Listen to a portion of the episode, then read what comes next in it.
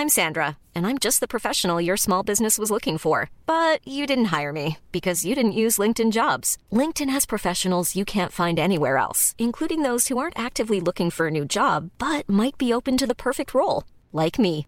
In a given month, over 70% of LinkedIn users don't visit other leading job sites. So if you're not looking on LinkedIn, you'll miss out on great candidates like Sandra. Start hiring professionals like a professional. Post your free job on linkedin.com/people today. Pour célébrer l'année 2022 du jeu vidéo, on va vous révéler nos jeux favoris avec plein de mystères et de surprises. Et ça va être le bordel parce qu'on est 7 dans le chat.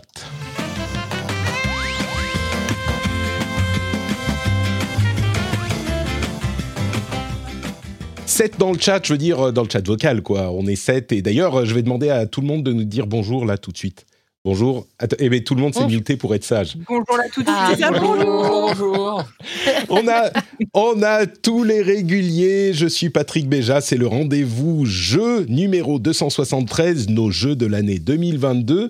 Et je suis avec aujourd'hui, incroyable, je ne sais pas comment ça va se passer. On a Jika. Bonjour Jika, comment tu vas? Lui, ça va? On a Eska. Comment tu vas aussi? Salut, très bien. Pour l'instant, j'échappe à la grippe de Noël, donc tout va bien.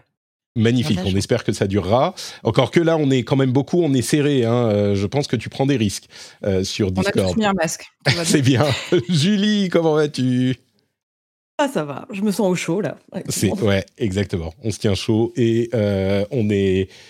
On n'a pas à boire par contre. Ça, c'est peut-être une, une erreur. Enfin, je sais pas. Peut-être que vous, vous avez sorti les, les bières et le gin, mais moi, je, moi, j'ai rien. J'ai que de l'eau. Peut-être une, café, hein. erreur de calcul. Trinity, qui est là aussi, qui est au café. Et, Trini- et, et- et oui, qui est au café, mais Trinity qui n'a pas échappé à la grippe de Noël. hein. donc, euh, si Oh. vous m'entendez Oh, tousser, renifler, j'en suis, euh, j'en suis désolée, mais tout, tout mon cœur est là et mon énergie aussi. C'est symptomatique, sy- symbolique de l'année 2022. On a été malade tout le temps Exactement. de notre côté. Voilà. On a, on a aussi Cassim, euh, notre occasionnel Salut. régulier. Comment ça va, Cassim Ça va très bien. Merci d'être là avec nous. Et on a le mouton noir du groupe qui est revenu pointer son museau euh, à ma demande express parce qu'en fait, je l'aime quand même. Dany est là avec nous. Applaudissements pour Dany. Attendez, j'ai des, effets spéciaux. Euh, non, ils sont où? Merde, bon, j'ai pas d'effets spéciaux. Ouais, L'effet est complètement raté. hein. J'avais des effets spéciaux aussi, voilà. Bravo Ah, Bravo Dany Merci d'être là, Dany, de prendre du temps sur ton travail très important pour, euh, pour venir nous parler de tes jeux de l'année. Je suis très curieux de, de les entendre. Tu vas bien? Depuis des, des- ça, ça fait genre, euh, je sais pas, je t'ai pas parlé depuis la dernière fois que tu étais dans le rendez-vous jeu, je crois. Donc je sais rien non, de ta non, vie. non, non, on s'est- on s'est- parlé quand même euh, courant de l'été, euh, il y a Ah, six mois. Ok, ça va, il y a six mois, très bien. Bon, tu es en forme alors. Ouais, tout va bien, c'est super, je suis très content d'être ici. Très sympa. De t'avoir aussi. On est donc dans l'épisode numéro 273. C'est le dernier épisode normal, entre guillemets, de l'année. Il y aura des épisodes spéciaux qui vont venir. Un sur le speedrun, où on a parlé speedrun, ce que c'est, comment ça marche, etc. Et puis un où je vous passe en revue les jeux de 2023 qui arrivera en tout début 2023, enfin les jeux qui sont prévus. Donc des épisodes spéciaux. Mais là, c'est le dernier. On vous parle euh, en vrai, en live. On n'a pas d'actu, mais on a les GOTY. Donc euh, j'en profite pour vous souhaiter à tous une bonne année et euh, un joyeux Noël. Et on se reparlera, je le redirai à la fin de l'émission, mais on se reparlera bien sûr. Rien ne s'interrompt. Il n'empêche, euh, je profite du coup de l'occasion pour faire deux choses. D'une part, remercier les nouveaux patriotes, Thomas et Zulk, ou Z-Hulk. Je me demande si Z-Hulk, c'est pas genre une forme, euh, la forme Zeta de Hulk, qui est encore plus fort que Hulk normal. Euh, mais Thomas, lui, est, en compagnie de Z-Hulk, donc il est bien accompagné. Et puis les producteurs, pour le coup, je mentionne les trois producteurs du rendez-vous jeu, Urgar, Lancelot Davizard et Steph Sinalco. Merci à vous tous d'avoir été présents et merci à tous ceux qui ont rejoint le rendez-vous jeu, le Patreon du rendez-vous jeu cette année. Euh, je suis, je me sens incroyablement privilégié de pouvoir faire cette émission et d'être soutenu par des gens aussi formidables que les, patriotes et que la famille des patriotes, qui m'accompagnent d'ailleurs aussi sur le Discord euh, tout au long de l'année et qui me fait passer de, de fort bons moments. Donc non seulement ils me permettent de faire mon travail, mais en plus ils euh, me fournissent un- une communauté chaleureuse sur Internet quand c'est parfois un petit peu compliqué. Et j'en euh, profite également pour remercier bah, les gens qui sont présents ici dans euh, l'émission. Les réguliers et moins réguliers euh, de l'émission, tous ceux qui viennent nous rejoindre une fois de temps en temps, qui font partie de la, qui fa fassent partie de la presse, du cercle des influenceurs ou de l'industrie elle-même, et surtout les réguliers, vous, vous six qui êtes là, enfin vous cinq et Dany, euh, qui êtes là et qui prenez de votre temps précieux pour euh, venir commenter avec moi l'actu du jeu vidéo et puis rigoler un petit peu aussi. Donc un grand merci très chaleureux de m'avoir accompagné cette année et j'espère qu'on se, enfin, on se retrouvera bien sûr. En même temps, on se retrouvera, peut-être qu'il y aura des absents pendant quelques temps. Je ne sais pas si on peut en parler plus, mais euh, peut-être qu'il y aura des absents. Euh, mais dans l'ensemble, les gens seront là. Donc ça sera, c'est, en tout cas sur 2022, vous étiez là et été euh, hyper heureux de vous retrouver à chaque fois. Merci. Bah, nous aussi. Je trouve. Merci, c'est gentil. Et je pense que les auditeurs ont, ont apprécié. J'ai fait un petit édito qui sera publié dans une semaine où je parle un petit peu de ça, du fait que euh, ça fait vraiment. euh, on commence à avoir des gens qu'on connaît, dont on connaît les habitudes, euh, on connaît les, les, les, les rires éclatants. Par exemple, euh, les petits jeux entre nous, et c'est vraiment sympa de se retrouver à chaque fois. Donc, je suis hyper heureux de ce qu'on construit ensemble. Et pour conclure donc 2022, eh ben, on va passer quelques, allez, quelques dizaines de minutes, euh, on va pas dire quelques heures, à parler de nos jeux de l'année. Et du coup, bon, il n'y a pas de jingle, hein, c'est juste comme ça. Mais avant même euh, qu'on parle de, qu'on commence à lister nos jeux, euh, j'aimerais qu'on redéfinisse un tout petit peu en deux minutes ce que c'est, ce que sont nos GOTY, ce que sont nos jeux de l'année, parce que non seulement euh, bah, GOTY, c'est pas forcément. Enfin, on, a le choix quand on choisit ce genre de choses. Soit on dit c'est le meilleur jeu de l'année objectivement, même si c'est difficile, on essaye d'établir genre quel est le meilleur jeu de l'année. Ou alors on s'oriente plutôt vers les jeux qui sont nos jeux euh, préférés de, de, cette année, vraiment très très très personnel. On n'essaye même pas de regarder ceux qui sont bons ou pas. Et puis donc il y a la question du meilleur jeu de l'année, et puis il y a la question du jeu de l'année parce que on tourne autour du pot depuis des années, justement. Mais aujourd'hui, le jeu de 2022, c'est hyper difficile à définir. Euh, je ne sais pas si vous serez de mon avis, et n'hésitez pas à prendre la parole ou à me la couper, mais euh, il y a une époque où on savait, bon, bah, les jeux, ils sortent en boîte. En 2022, tu choisis un jeu qui est sorti en 2022. Aujourd'hui, c'est hyper compliqué. Il y a plein de raisons pour lesquelles ça, ça marche pas vraiment, quoi. Euh, je ne veux pas que vous défloriez vos, vos tops et vos décisions, mais il y a plein de jeux pour lesquels, enfin, je crois qu'il y a, c'était quand, il y a deux ans, Dany avait carrément pris en jeu de l'année euh, Persona 5, euh, merde, pas Golden. Royal. Royal, voilà. Et c'était genre, il était Gotti deux ans avant, et puis deux ans après, il est redevenu Gotti en version royale. Et, et il pourra l'être encore cette année parce qu'il est sorti sur d'autres plateformes. Mais c'est ça, voilà. C'est que Persona 5 Royal version Switch. Oh, super. Euh, mais et en même temps, bah, pour les gens qui l'ont découvert cette année, euh, ça peut être leur jeu de l'année. Euh, si les gens l'ont jamais joué avant, justement. Et donc il y a ça d'une part, il y a les, les, les remakes, les updates. Euh, les gens qui découvrent tout simplement un jeu cette année, ça peut être un jeu qui est sorti il y a quelques années et qui est votre jeu préféré de cette année. Il y a les DLC qui peuvent faire que, enfin, euh, les extensions, genre euh, bah, au hasard des jeux comme Destiny ou World of Warcraft, ils ont des extensions. Est-ce qu'on va, est-ce qu'on va pas les choisir? Parce que le jeu en question, le jeu de base est sorti en 2013 ou en 2005 bah, c'est un peu compliqué. Il y a... Tu me mets tellement de doutes là, euh, Patrick, il faut arrêter. Hein. J'ai envie de refaire les... toute ma liste. Au dernier moment, c'est super, merci. Hein. Franchement, euh... en fait, on a c'est qu'il n'y a pas de règles. Eh ouais. ouais. voilà, on va dire ça. Mais c'est ça. En fait, au final, le truc, c'est qu'il n'y a pas de règles. Je crois que on est arrivé dans une période où les, les jeux euh, de l'année entre guillemets, c'est tellement flou qu'on va juste dire, bah, c'est ce que vous voulez qui est sorti quand vous voulez, à partir du moment où c'est le truc que vous avez préféré cette année, c'est valide. Mm. Après, chacun fait son, son programme comme Moi, j'ai un exemple. Par, ouais. par exemple, euh, il, y a, il, y a, quelques mois, j'ai rejoué à Indiana Jones et la dernière croisade, le jeu d'aventure qui est sorti en 89. non, mais j'ai adoré. Je me suis, est-ce que, est-ce que ça peut rentrer dans la, dans la catégorie ou pas? Bah, je crois que oui. Aujourd'hui, euh, ouais. bon, j'aurais tendance à dire c'est plutôt les jeux qu'on découvre à ce moment, mais si c'est un jeu auquel tu as joué cette année, euh, je crois que tu peux dire bah ouais c'est mon jeu préféré de 2022 quoi. C'est Je, je préférerais qu'on puisse un truc super scientifique et que c'est pas si grave que ça non plus. Hein, mais... mais... non, disons que moi, pour mon esprit OCD, je préférerais pouvoir dire bon bah c'est tous les jeux carrés qui sont sortis en 2022 et basta.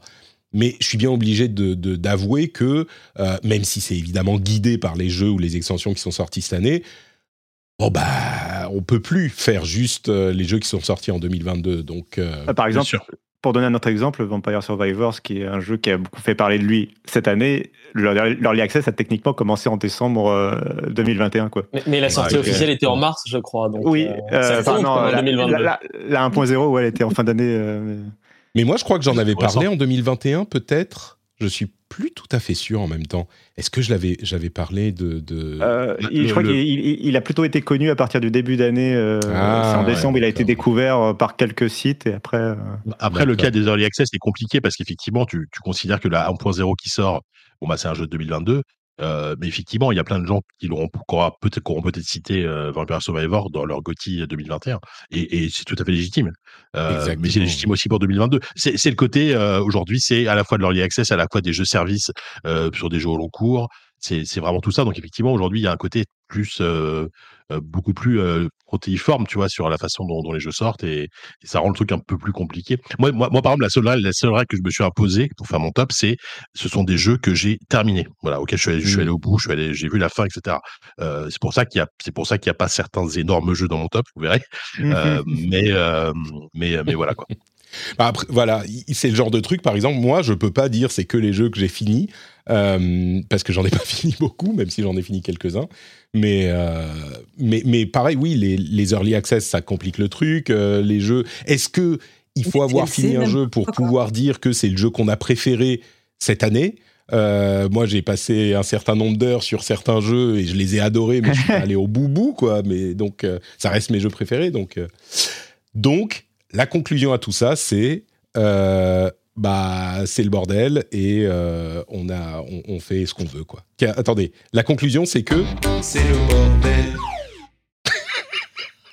ouais, t'as un, un, jingle pour ça aussi. Il a un jingle pour tout en fait. Hein. C'est écoutez. je fais ces émissions pour me faire marrer moi en fait. Après, si les autres se, se marrent, c'est bien. T'as raison, mais c'est plus important. Euh, ok, bon, donc on a défini maintenant que c'est le bordel euh, et que les jeux de vos jeux de l'année, ça peut être absolument ce que vous voulez. Et j'ai déterminé au hasard total comment on allait parler euh, chacun à notre tour de nos jeux de l'année. Donc Trinity, tu as un petit peu de temps tu passes en troisième. Donc, si tu veux réorganiser ton top, tu peux. Merci, euh, c'est exactement ce que j'allais te dire, c'est parfait. très bien. ah, et entre-temps, oui, aussi, avant de parler de nos jeux, on a le GOTY du Discord. Le GOTY du Discord de la communauté des émissions. Euh, on remercie d'ailleurs William d'avoir organisé les votes. Et je vais vous dire rapidement les jeux qu'ils ont euh, choisis. Il y a eu un vote qui, qui a eu lieu il y a quelques semaines, je crois. Il y a deux semaines environ. Donc merci à William. En cinquième position en ex on a deux jeux. Nobody Saves the World, qui, que moi j'avais un petit peu oublié, j'avoue, et World of Warcraft Dragonflight, qui ont eu 4% des points. En quatrième position, on a un truc qui fera peut-être plaisir à quelqu'un ici, c'est Return to Monkey Island, avec 4,35% des points. C'était un système de vote où le premier, il se votait pour 5 jeux, le premier avait 5 points, le deuxième avec 4 points, etc. etc. Donc, euh, on a eu euh, en troisième position Triangle Strategy, lui aussi avec 4,66% des points. On est toujours autour de 4-5 là, hein, pour tous, sauf pour le dernier. En deuxième position, on a un darling de notre Discord, c'est Marvel Snap qui a eu 5,28% des, euh, des points. Je me demande s'ils ne sont pas tous euh, dans, dans, le Discord, ils jouaient tous à Marvel Snap à un moment, ils sont montés la tête euh, les uns les autres sur Marvel Snap parce que on entend plus parler sur le Discord que, que d'autres jeux. Et le tout premier, il a 21,74% des points, vous voyez, alors que les autres c'est genre 5%. Je vous surprendrai pas en vous disant que c'est Elden Ring qui a gagné le GOTY du euh, Discord. Alors, euh, je ne fais pas de secret que je pense que c'est le GOTY euh, assez universel cette année, mais on verra lequel on choisit ah dans, notre, dans notre émission. S'il y a débat et que c'est et que c'est Elden Ring, c'est très bien. S'il n'y a pas débat, on essayera de voir le, le runner-up, le dauphin, voir si on peut choisir un autre. Je pense que ça sera plus compliqué. Ok. Merci aux euh, formidables Discorders qui euh, sont toujours, euh, comme je le disais, un, super moment, un super endroit où passer du temps. Et le channel Rendez-vous Jeux et les petits sujets spécifiques sur certains jeux sont très animés. C'est un, un endroit que je vous recommande si vous voulez discuter de trucs cool avec des gens cool. Et on passe maintenant à la section importante, le GOTY de l'équipe. Et comme je le disais, j'ai fait complètement au hasard, j'ai lancé un dé. Non, j'ai juste écrit euh, comme ça, comme ça me venait. Et en premier, on a Julie qui va nous parler de... euh, je vais vous donner l'ordre, comme ça vous stressez moins. Ah là là, Du coup, je suis là, en train de réorganiser mon top en catastrophe parce que justement, euh, les règles ont changé. Au début, Ah j'avais vraiment pris que des jeux sortis en 202022, mais en Ouais, vous écoutant parler, j'étais là. Ah merde, tout le monde... Ah, je Alors, Jika, est-ce que tu es confiant? Est-ce qu'on inverse? Moi, je, moi, je change rien. Moi, moi rien, Toi, rien tu changes rien, C'est- gravé dans le marbre depuis des mois, donc c'est bon. Enfin, des mois, des semaines plutôt. Très bien. Ok. Euh, je vais faire partir le, le timer. Est-ce qu'on fait on, Je fais faire partir le Du timer. c'est à moi, c'est si- Ouais. Et, et du coup, Jika, tu peux commencer puisque toi, tu es un- un- une, une statue de solidité. Euh, Julie, tu passeras après. Jika, Ça marche. 3, 2, 1, tu as 7 minutes. Non, tu, tu as le temps que tu veux. Ah, le stress, j'ai l'impression de passer un entretien d'embauche là. Alors non, en fait, euh, euh, moi c'est un top 5. Voilà, j'ai 5 jeux et ça fait à peu près un petit moment que ce top il est assez euh, assez assez fixe. Il a il a un peu bougé vraiment, en tout cas en fin de en fin de top récemment. Euh, et euh, bah en fait je, je vais le faire mais évidemment par ordre euh, décroissant ou croissant non décroissant donc je vais commencer par le cinquième le cinquième Donc, jeu je vais euh, croissant, c'est ça. Je vais, je vais, commencer donc par le cinquième. Euh, c'est un jeu. Je vais, je vais passer assez rapidement parce que j'en ai déjà parlé dans le numéro précédent. C'est euh, Signalis. Euh, donc Signalis, c'est, euh, j'en ai déjà parlé. Donc comme je leur dis, c'est ce, c'est ce survival horror euh, très old school dans le sens euh, en termes de gameplay, ça reprend vraiment les mécaniques de Resident Evil et de Silent Hill. Euh, bon, beau- beaucoup d'exploration des énigmes, des portes à débloquer, euh, vraiment des allers-retours, etc. Mais en fait, ça digère tous ces codes pour en plus ajouter un un univers en fait qui est super intéressant. Donc c'est de l'horreur et de la science-fiction euh, puisqu'on est on explore en fait une sorte de base sur une planète inconnue. On incarne une jeune femme qui est on, comprend on, ça on le comprend dès le début que c'est une c'est une androïde qui cherche une autre androïde et à partir de là euh, on a une espèce d'histoire euh, très très très euh, qui, qui peut être assez nébuleuse en fait qui peut qui peut qui peut être assez même difficile à comprendre parce que c'est à, à base de cutscenes euh, des fois qui sont très très chargés en symbolique mais il faut vraiment fouiller il faut lire beaucoup de documents pour comprendre exactement les tenants et les aboutissants mais ça dresse un univers que je trouve hyper intéressant euh, avec en plus des mécaniques qui sont euh, qui sont hyper bien digérées et euh, qui à la fois rendent hommage à ces, à ces, à ces deux jeux, enfin ces deux genres majeurs que, que moi j'adore, hein, que ce soit Resident ou, ou Silent Hill. Donc évidemment, moi j'étais vraiment à la maison. Et, euh, et voilà. Et après avoir terminé le jeu, je me suis dit non, c'est vraiment, c'est une expérience assez, euh, assez, assez géniale. Euh, voilà, c'est un, un jeu qui est sorti, euh, qui, a, qui a- qui a mis beaucoup de temps à sortir. hein. Je crois que ça a pris 8 ans. C'est un jeu développé par deux personnes, par un couple. C'est un jeu allemand. Et, et je crois qu'il est dans le Game Pass. En tout cas, il l'était à sa sortie. Je, je pense qu'il l'est toujours a priori. qu'il est dans donc, le Game Pass, ouais. voilà. Il est toujours dans le Game Pass. Donc voilà. Donc Signalis, c'est vraiment, vraiment formidable. Très bien. Donc, premier jeu d'horreur. Je sens qu'on on va en avoir une, une certaine quantité avec Trinity qui est là aussi. Euh, Ouais. Alors, Non, Alors, après, je vous annonce que là, euh, a priori, c'est le seul jeu vraiment d'horreur euh, qui est, qui est dans mon top. D'accord. Alors que c'est un genre que j'adore aussi, mais euh, voilà. Donc le quatrième, le quatrième en quatrième position, ça va être Stray, le petit, le petit jeu avec le petit chat trop mignon euh, dans un univers euh, cyberpunk avec des robots. Donc pareil, Stray, c'est sorti. euh, c'est sorti en juillet, je crois, ou en août. C'est sorti du- durant l'été. hein. Ça a été euh, un, C'est un- ça. un des gros jeux. Comment? Oui, c'est ça, ouais, pendant l'été. Ouais, c'est ça, voilà. ouais. Je crois qu'on le retrouve Ouais, chez, voilà. pas, Et- chez pas mal de gens. Ça me et, et Oui. c'est un peu surprenant parce que, enfin, surprenant. Oui. Pas forcément, mais on, on- on pensait, moi, je pensais que ça serait juste un jeu de chat mignon et puis c'est tout. Mais il a conquis, euh, conquis beaucoup de gens. Ouais, ouais. Bah, en fait, euh, Stray, euh, bon, c'est pareil, ça sert à rien que je reparle en. Enfin, je vais pas redire ce que c'est. On a parlé de tous les jeux, donc euh, Euh, non, t'as pas besoin de redire ce que c'est, mais oui. dis pourquoi tu l'as aimé. Oui, oui, oui. Non, mais ce qui est intéressant, c'est que je me souviens dès, dès les, des premiers trailers, je sais plus les premiers trailers si c'était 2021 ou 2022, mais peu importe. Euh, moi, moi j'ai tout de suite été saisi par la proposition et je pense que ça a été le cas de beaucoup de gens. Euh, vraiment un, un univers qui avait l'air super cool, qui, qui, qui puisait dans les codes du cyberpunk, avec en plus que des robots, aucun, aucun personnage humain, et au milieu de ça, un petit chat qui, qui explore cet univers. Donc rien que ça, la proposition était géniale. Moi, moi très honnêtement, j'avais quand même très peur de, du gimmick et que ce soit finalement un peu vain. Et au final, non, parce que ça dresse une histoire déjà qui est super cool. Euh, c'est un jeu qui est assez accessible, tu vois, qui mélange plateforme, un peu d'énigmes, euh, quelques petits passages un petit peu horrifiques à la fin qui, qui sont assez bien trouvés, euh, mais toujours de manière assez assez fluide. Enfin, vraiment, c'est c'est un premier jeu d'un studio français, euh, et je trouve que ça, euh, enfin, c'est vraiment un plaisir, quoi. C'est c'est un, c'est un one shot, ça dure allez quoi, 5-6 heures peut-être, et, et, et c'est juste c'est juste trop bien, quoi. Donc ça a été un ça a été un régal. C'est c'est le genre d'expérience moi que j'apprécie aujourd'hui, et vous allez voir que dans mon top, ah, quasiment il y a que des jeux comme ça en fait qui sont des expériences assez assez assez courtes et intenses, euh, Mmh. parce que bah, parce que je peux j'ai malheureusement pas le plus, plus beaucoup le temps de, de, de passer 45 heures sur un sur un jeu quoi. et euh, et surtout j'ai- j'aime j'aime trop découvrir plein de jeux donc j'ai j'ai tendance à me perdre un peu à m'éparpiller quoi c'est ça, ça c'est un peu le problème donc euh, voilà Stray en top 4 Est-ce le top que- 3 bon est-ce que- vas-y pardon Excusez-moi, juste petite euh, interlude. Euh, Patrick, est-ce que euh, on peut réagir si on a le même jeu ou tu préfères qu'on Ouais, attende ouais. quand on passe? Si, si, Ouais, ok. si, Bon, si, bah, t'as raison. Oui, parce que moi j'avais euh, bah, pareil que toi en fait. hein, je vais un peu dire la même chose, mais euh, moi je l'ai mis, euh, j'ai mis une catégorie cocorico et du coup j'avais mis, j'avais mis Stray et, et je suis assez d'accord. j'avais un, j'avais un petit peu peur en fait qu'on tombe un peu dans un truc un peu cliché. Et j'ai trouvé le jeu génial de A à Z, hyper touchant. Et c'est même un jeu qui m'a fait pleurer, ce qui est extrêmement rare. Faut le savoir, moi je suis un rock. Euh, donc du coup, je pleure sur un jeu. Euh, je je l'ai trouvé hyper bien réalisé, effectivement, de A à Z. Euh, le gameplay est hyper fluide, c'est hyper touchant. En même temps, c'est original, c'est univers cyberpunk. Moi, j'a- j'avais vraiment vu ça de très loin. C'est-à-dire que euh, je m'étais dit, ah ouais, un jeu avec un chat. Mais j'ai pas tendance à trop regarder de vidéos, etc. Et euh, en, en rentrant de, de mon tour de France, euh, j'avais raté le coche vu que tout le monde y avait déjà joué. Et, euh, et je me suis mise à y jouer. Et honnêtement, j'ai découvert surprise en du fait. coup quand Mais quand totalement. et tout. ouais. Exactement. Moi, c'était la totale surprise euh, de découvrir un univers un peu cyberpunk, etc. Et, euh, et j'étais mais émerveillée, quoi. C'est hyper bien réalisé. Enfin voilà, ce, ce jeu est vraiment, euh, est vraiment génial et je suis hyper contente aussi qu'ils aient gagné. Je crois qu'ils ont gagné deux prix cette année. Euh, donc voilà, c'est un jeu awards, que j'avais mis aussi euh, deux awards, ouais. Merci.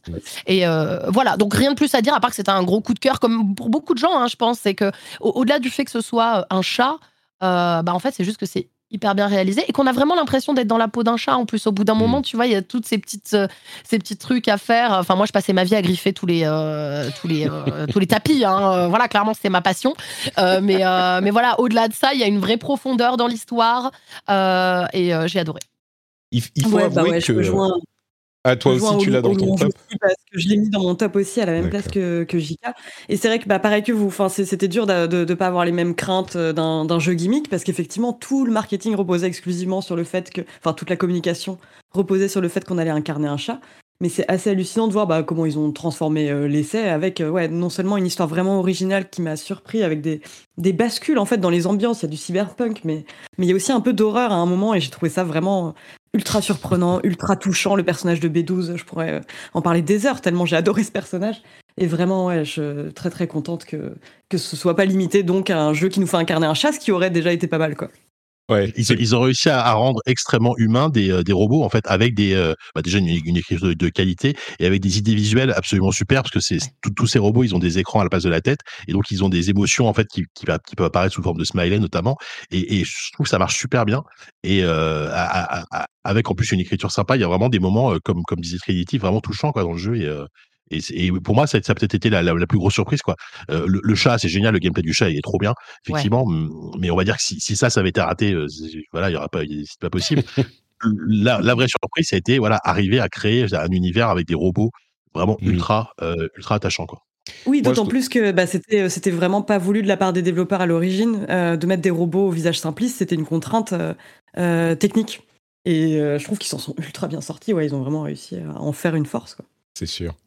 Moi, j'ai joué un tout petit peu au jeu, je l'ai juste testé, mais je dois dire que un truc qu'on prend comme acquis euh, très vite quand on y a joué, et peut-être donc on n'en parle plus forcément, c'est à quel point ils ont réussi à nous faire incarner le chat. Vraiment, Euh, on a l'impression les, mouvements, les gestes, les, mimiques, les, manières, euh, les grattages, tout ça, c'est ça va encore plus loin que ce qu'on pouvait imaginer d'un jeu où on joue un petit chat. euh, et, et même ça, ça m'a frappé, même si j'ai pas continué parce que j'ai pas accroché au jeu. Même ça, ça m'a frappé quoi. On a vraiment l'incarnation du chat et même ça, c'est réussi quoi.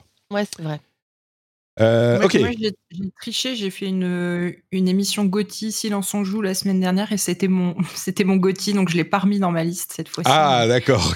Mais J'aime, j'aime aussi ce jeu de d'amour et tout a été dit. Donc, euh. donc bon, je le mets pas dans ta liste du coup, mais il était Gotti et c'était pas ton Gotti ensuite? Ben non, parce que je me suis dit aujourd'hui, il faut que je vienne avec d'autres Gotti, tu ah, vois. Avec d'autres, des idées fraîches, d'accord, très bien. Bah, voilà. ok, troisième jeu du coup, Jika. Oui, et donc si vous avez un jeu, si, on mentionne un jeu que, que, vous avez aussi dans votre liste, vous, vous commentez à ce moment, je pense que ça marche mieux. Vas-y, Jika. Euh, yes, bah, le troisième, je sais pas si je vais être tout seul, je pense, malheureusement, ou pas peut-être. Euh, le troisième, bah, c'est, euh, et alors, beaucoup, j'étais content que le Discord euh, lui ait une belle place, c'est Return to, Monkey Island. Ah, forcément. que, bah, que, que, honnêtement, moi, j'ai adoré. Alors, au-delà de mon rapport avec le jeu, mon, mon côté de stage, le côté de stagie du truc qui, qui, a, qui a fonctionné à 200%, euh, sur moi, c'est un, un jeu qui, je trouve, aborde en fait cet exercice qui est pas facile, c'est-à-dire euh, revenir euh, bah, 30 ans après, les créateurs qui reviennent sur leur jeu d'origine, qui veulent faire une suite en fait au, jeu, en fait la, suite qu'ils ont toujours voulu faire. Comment tu fais euh, quand, quand tu as, bah, quand as 30 ans derrière de, développement, que tu as grandi, que tu as, que as vieilli, que tu as eu des enfants, que tu as etc. Et toute cette réflexion, en fait, elle est intégrée dans le jeu de manière hyper, hyper intéressante, hyper touchante aussi par moments. C'est, un jeu qui parle de, bah, du temps qui passe, de, même de la paternité, de, de plein de choses comme ça. Et euh, dans un, dans un enrobage, bah, euh, exactement tel, tel, qu'on l'espérait euh, de la part de Ron Gilbert et, de et euh, moi j'ai un trou de mémoire sur le deuxième pas, David Fox mais euh, bon c'est pas grave. Euh, donc bref de l'équipe de, de, de, de, développement euh, avec bon bah énormément d'humour évidemment et ça ça ça ça a pas bougé et ça ça n'a vieilli ça, ça a absolument pas vieilli avec en plus cette identité visuelle qui est vraiment très intéressante. Ils ont évité le piège de refaire du pixel art ce qui aurait pu être un truc très facile pour eux et ce qui aurait été aussi réussi je pense mais là ils, ils ont fait un truc un parti pris beaucoup plus beaucoup plus radical qui a qui a priori a, au début ne plaisait pas trop, mais une fois que le jeu est sorti, a été plutôt, euh, plutôt acclamé. Donc, euh, donc voilà, moi ça a été un régal, euh, ça a été un régal. C'est un, c'est un jeu qui m'a, qui m'a, qui m'a fait rire, mais ça je m'attendais, qui m'a fait retrouver mes, mes, mes sensations de l'époque, mais en plus qui m'a touché profondément. Et ça, à la limite, bah, un peu comme pour Stray, tu vois, je, je m'attendais pas à ce, à ce, mmh. à cette palette d'émotions, on va dire, dans, dans un jeu comme ça, quoi. Donc c'est vraiment le jeu pour JK. Quoi. Non seulement c'est Monkey Island, mais... en plus ça parle de, euh, de rapport au passé, du, de, de paternité, de. Euh, ouais, ouais, ouais, non, mais oui, c'est vrai. C'est vrai, mais après, oui, euh, enfin, je ne sais pas si, si, si, la cible est restreinte ou que, que les gens qui ont grandi avec ça, etc. J'ai pas trop l'impression. C'est vrai que tout ça à qui j'ai pu parler de, de, de, ce, de, de, ce jeu avec qui on, avec qui on a échangé, etc. Bah c'est euh, c'est des gens qui comme moi, typiquement Oupi, Sylvain dans dans ZQSD qu'on grandit avec, tu vois. Euh, je sais que Patrick euh, Elio dans, dans Silence on joue, c'est pareil, il a le même rapport. Donc évidemment, on, est, on, est des vieux, on, est des vieux geeks entre guillemets qui, qui, ont un rapport particulier, quoi. Euh, mais tu vois, typiquement, l'exemple que je peux citer, c'est que chez jeuxvideo.com à l'époque j'y étais quand le jeu est sorti. Non d'ailleurs je, je, je, suis parti bon bref peu importe.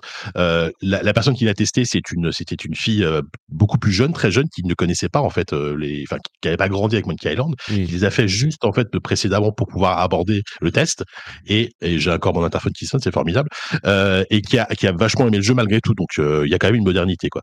Donc voilà. Je vous laisse rebondir je reviens euh, oui, j'allais dire. Moi, ce que j'allais dire, c'est euh, il, dit ah, c'est une personne qui est jeune qui a pas fait les premiers Monkey Island. Je crois que ça définit à peu près 80% euh, des joueurs du monde. qu'on est, on a un certain âge par rapport à, d'autres. Oui, que tu dire, allais dire quelque chose? Ah non, rien du tout. Ah je, je pense juste qu'il y en a un de nous qui est en train de faire une blague à Jika et qui va sonner chez lui pendant Merci de perturber. Julie, pardon, c'était Julie qui voulait dire quelque chose peut-être. Ah non, moi je me sens mal de l'avoir laissé un peu seul là-dessus parce que moi c'est mon grand frère qui était à fond dans les euh, dans les euh, LucasArts euh, de manière générale et donc du coup j'ai un peu grandi avec aussi.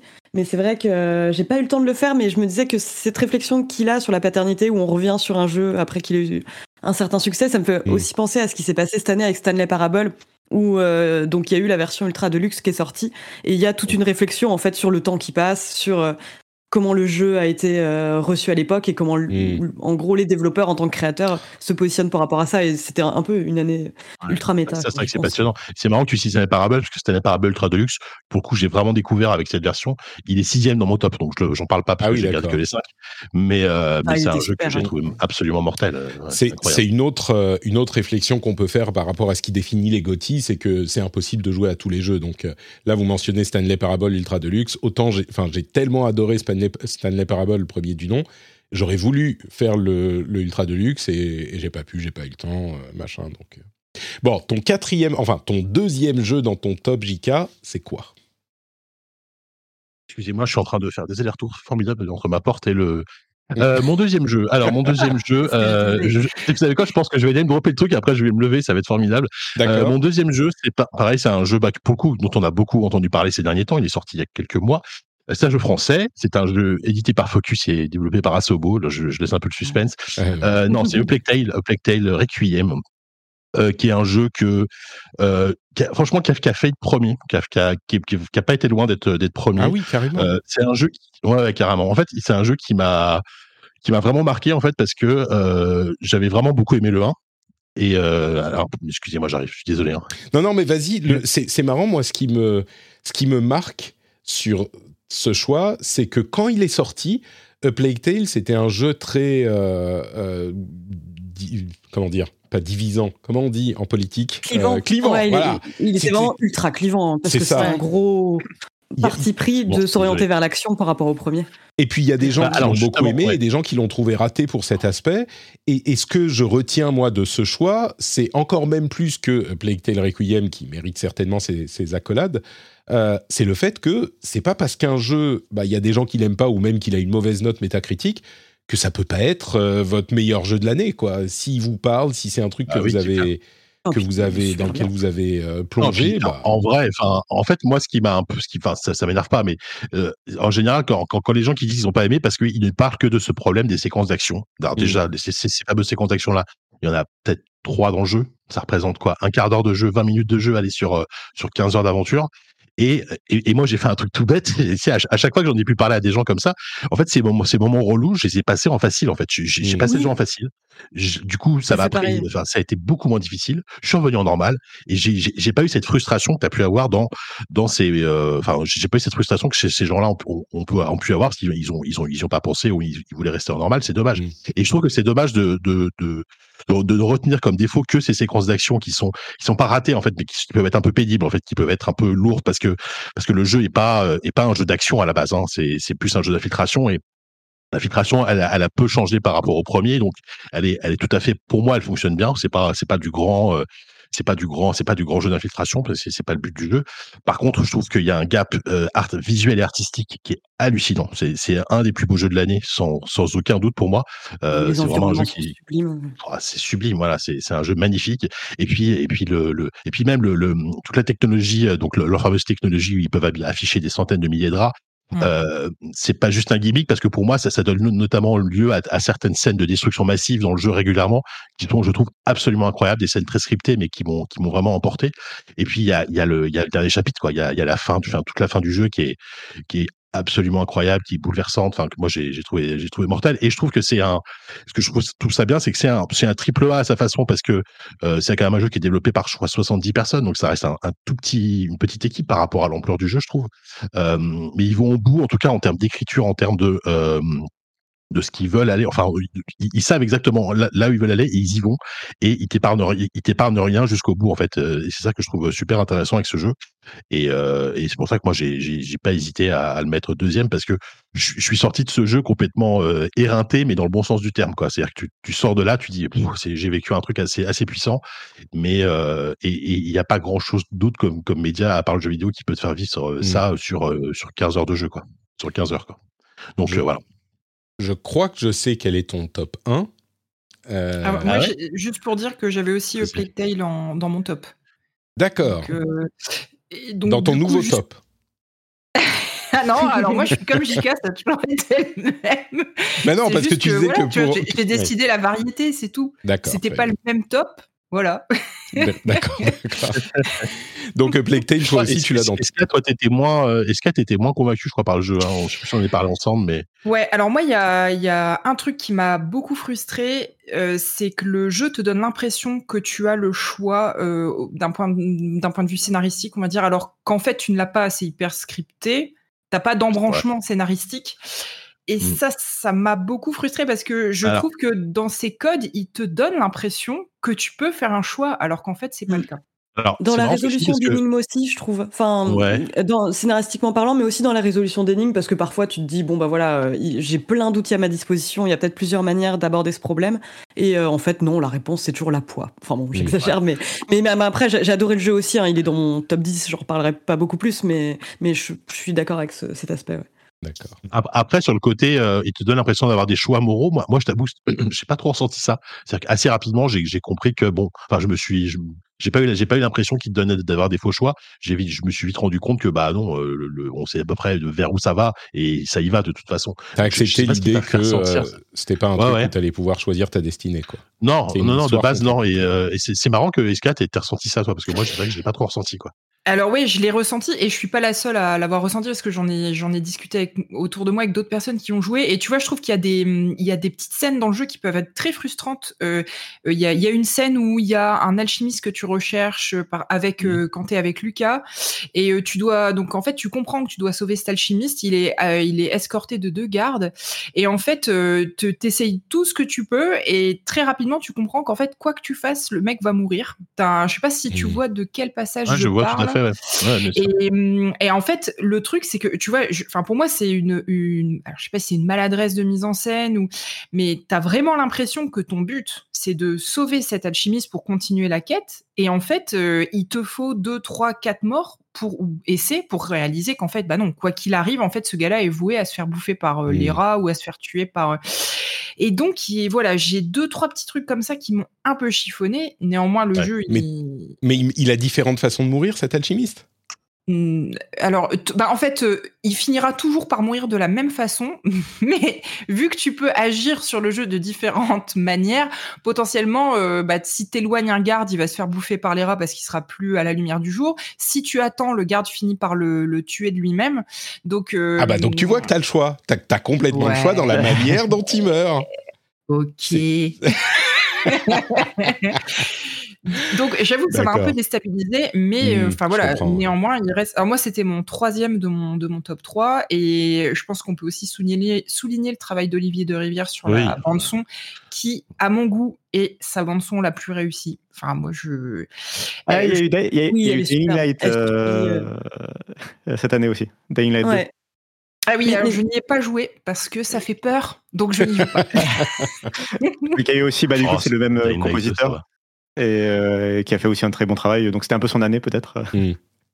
Ah ouais, ouais, bah oui, Olivier de Rivière a fait deux, excellentes bandes son cette année.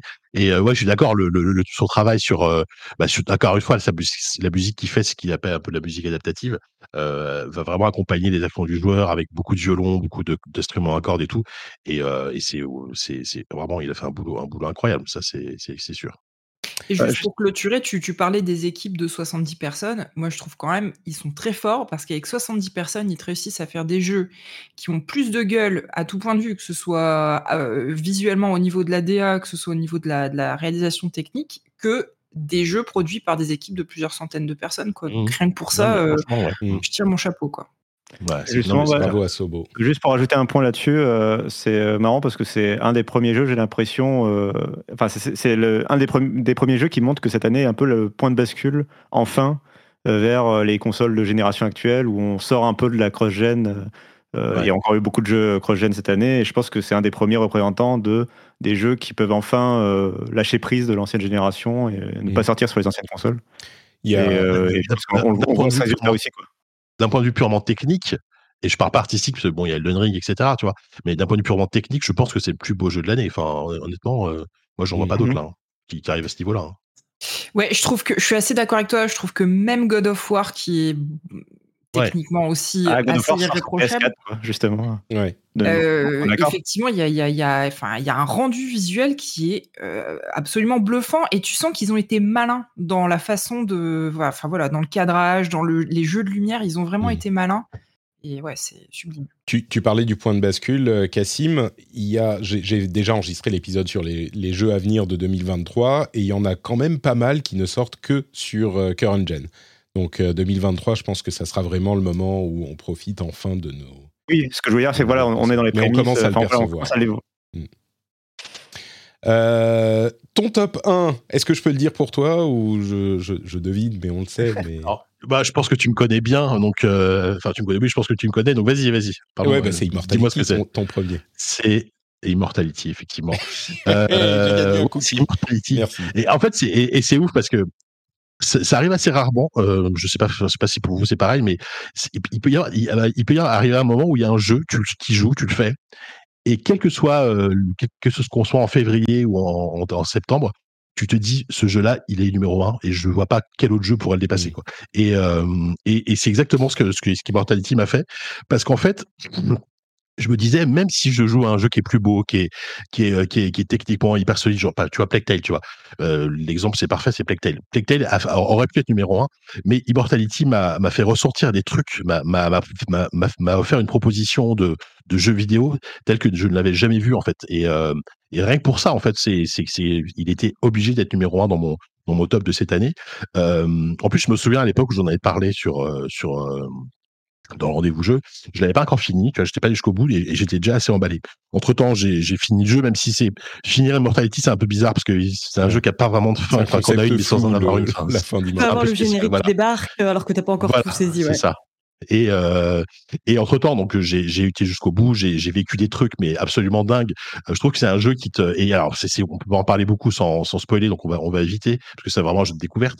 Euh, j'ai eu des moments de stupéfaction et même de même de presque d'effroi en fait dans de, devant devant certains passages, euh, des moments un peu de, de de malaise en fait pas face à un truc un, un- un- une sorte de quatrième mur qui est brisé tu tu comprends pas trop ce qui se passe quoi. Et c'est c'est absolument incroyable.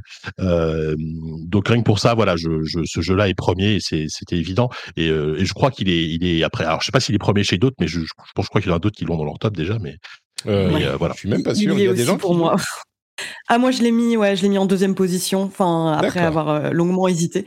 Mais oui oui parce que bah déjà je suis très très euh, enfin je, je le vois vraiment comme l'aboutissement de la formule Sam Barlow qui avait déjà fait un, un hyper bon taf avec euh, Her Story et Telling Lies où pareil on était un peu sur de l'enquête interactive avec des images en FMV mais là c'est vrai qu'il y a un truc euh, enfin c'est hum, bah, dis- disons que c'est une telle lettre d'amour au cinéma enfin vraiment mais qui en plus euh, propose des éléments de gameplay. Enfin, c'est vrai que c'est dur de pas spoiler, mais les moments d'effroi dont parle JK, je les ai vécus aussi. J'ai enfin, j'ai, c'est, c'est vraiment une expérience euh, formidable. Vraiment. euh, Je suis, je suis assez frustré, moi, par, euh, par ce jeu parce que j'ai testé euh, et je suis pas du tout rentré dedans. Et j'ai entendu personne d'autre qui a eu la même, euh, la même réaction.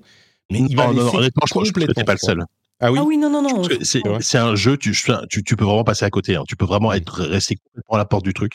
Et il y a aussi, euh, c'est un jeu, je pense, euh, durant la première heure de jeu, peut-être les même les, la première heure et demie, voire deux heures, tu peux complètement lâcher le truc parce que tu comprends pas trop ce qu'on attend de toi en fait. Tu, tu, tu, Mm. tu, tu regardes des séquences de films dans, dans le désordre, tu comprends pas tout, etc. Donc en fait, petit à petit, tu rentres dans une sorte de flow, tu essaies de reconstituer euh, le, le, le puzzle narratif qu'on te propose, et, et, et là tu commences à rentrer vraiment dans cette espèce de d'envie de, de, de comprendre ce qui s'est passé, comprendre, enfin, ouais. ce qui se passe exactement, voilà, de comprendre. C'est- Et Déjà, c'est ça. Il y a trois films euh, à remettre dans l'ordre, en quelque sorte, parce que voilà, enfin, on suit euh, l'histoire d'une actrice qui a disparu, qui a joué dans trois films. Donc, non seulement il y a ces trois films à reconstituer, mais il y a aussi bah, tous les moments en dehors des films, en fait, les répétitions, les castings, Mm. euh, les, les tests d'alchimie qu'elle va faire, par exemple, avec ses partenaires de jeu. C'est, euh, il y, a, il y a vraiment moyen d'être euh, complètement égaré et de passer à côté. Je suis, je suis complètement d'accord, Ouais. ou même de tout simplement pas aimer parce que c'est, c'est vraiment très sibyllin. Enfin, Est-ce que C'est- du coup, c'est c'est euh, parce que c'est- c'est- c'était déjà, enfin pour moi c'était déjà, moi je suis pas rentré dans leur story et du coup j'ai l'impression que c'était déjà le même problème. Euh, j'ai l'impression que du coup, ça, ça- enfin, est-ce que ça vaut le coup que je tente euh, Est-ce que, est-ce que le jeu a changé des choses sur sa façon de gérer cette euh, cette narration euh, par rapport à leur story? Est-ce qu'il propose des, des options différentes? Euh, pour prendre un autre jeu dont on va probablement Bah, en parler dans l'émission, que- tu vois, Elden Ring propose des invocations que proposait pas euh, peut-être Dark Souls ou quoi, ou Je dirais que c'est presque pire que Her Story parce que Her Story, t'avais quand même un sentiment de contrôle vu que tu choisissais les mots un petit peu, tu pouvais Mm. resserrer un peu euh, parmi les images d'archives. Alors que là, en fait, le système est un peu différent. Tu vas cliquer sur un élément de l'image que tu vois qui va te renvoyer à une autre image, mais il y a vraiment un lâcher prise vidéo, à avoir. Mm. Ouais. Ouais, c'est ça qui m'a qui m'a peut-être. euh, moi, je devais être à la peut-être à la frontière de cette heure et demie dont vous parlez, où on est vraiment un petit peu euh, livré à nous-mêmes. Et du coup, j'ai eu l'impression que euh, c'est pas que je comprenais pas ce qu'il fallait que je fasse ou que je comprenais pas ce qui se passait. J'ai bien compris qu'il y avait euh, les moments et même au début, j'étais assez enthousiaste. Je trouve que c'est hyper bien joué, etc. Mais j'étais juste euh, témoin d'un truc qui était plat. Et je voyais, ah ok, bon, bah maintenant elle donne une interview. Ah bah maintenant elle fait un test avec ses, euh, ses co-stars. Et voilà, Ouais. je me sentais pas du tout impliqué. Et il y a tout, tout cet aspect. Pourtant, j'ai travaillé dans le cinéma, j'ai tout cet aspect lettre d'amour au cinéma qui a pas du tout marché sur moi.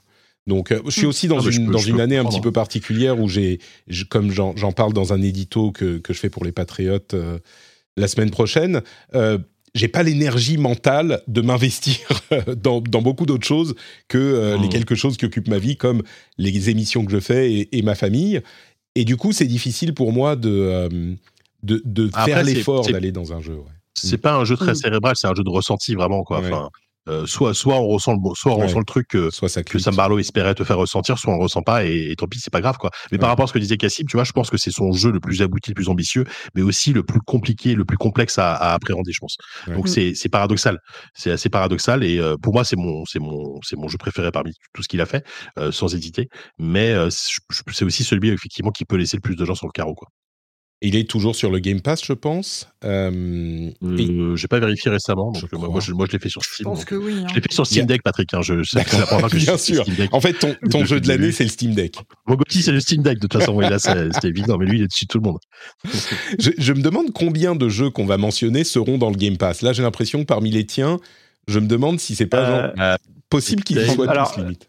Euh, ils y sont tous, sauf Stray qui est dans le PlayStation Plus euh, extra. Ah, du coup, ça, compte aussi. Non, mais en plus, il est aussi dans une formule d'abonnement, quoi. Tu as raison, je m'étais même pas rendu compte. C'est quasiment tous mes jeux sont dans le Game Pass. Alors, Monkey Island, il arrive dans le Game Pass euh, que tout récemment, mais.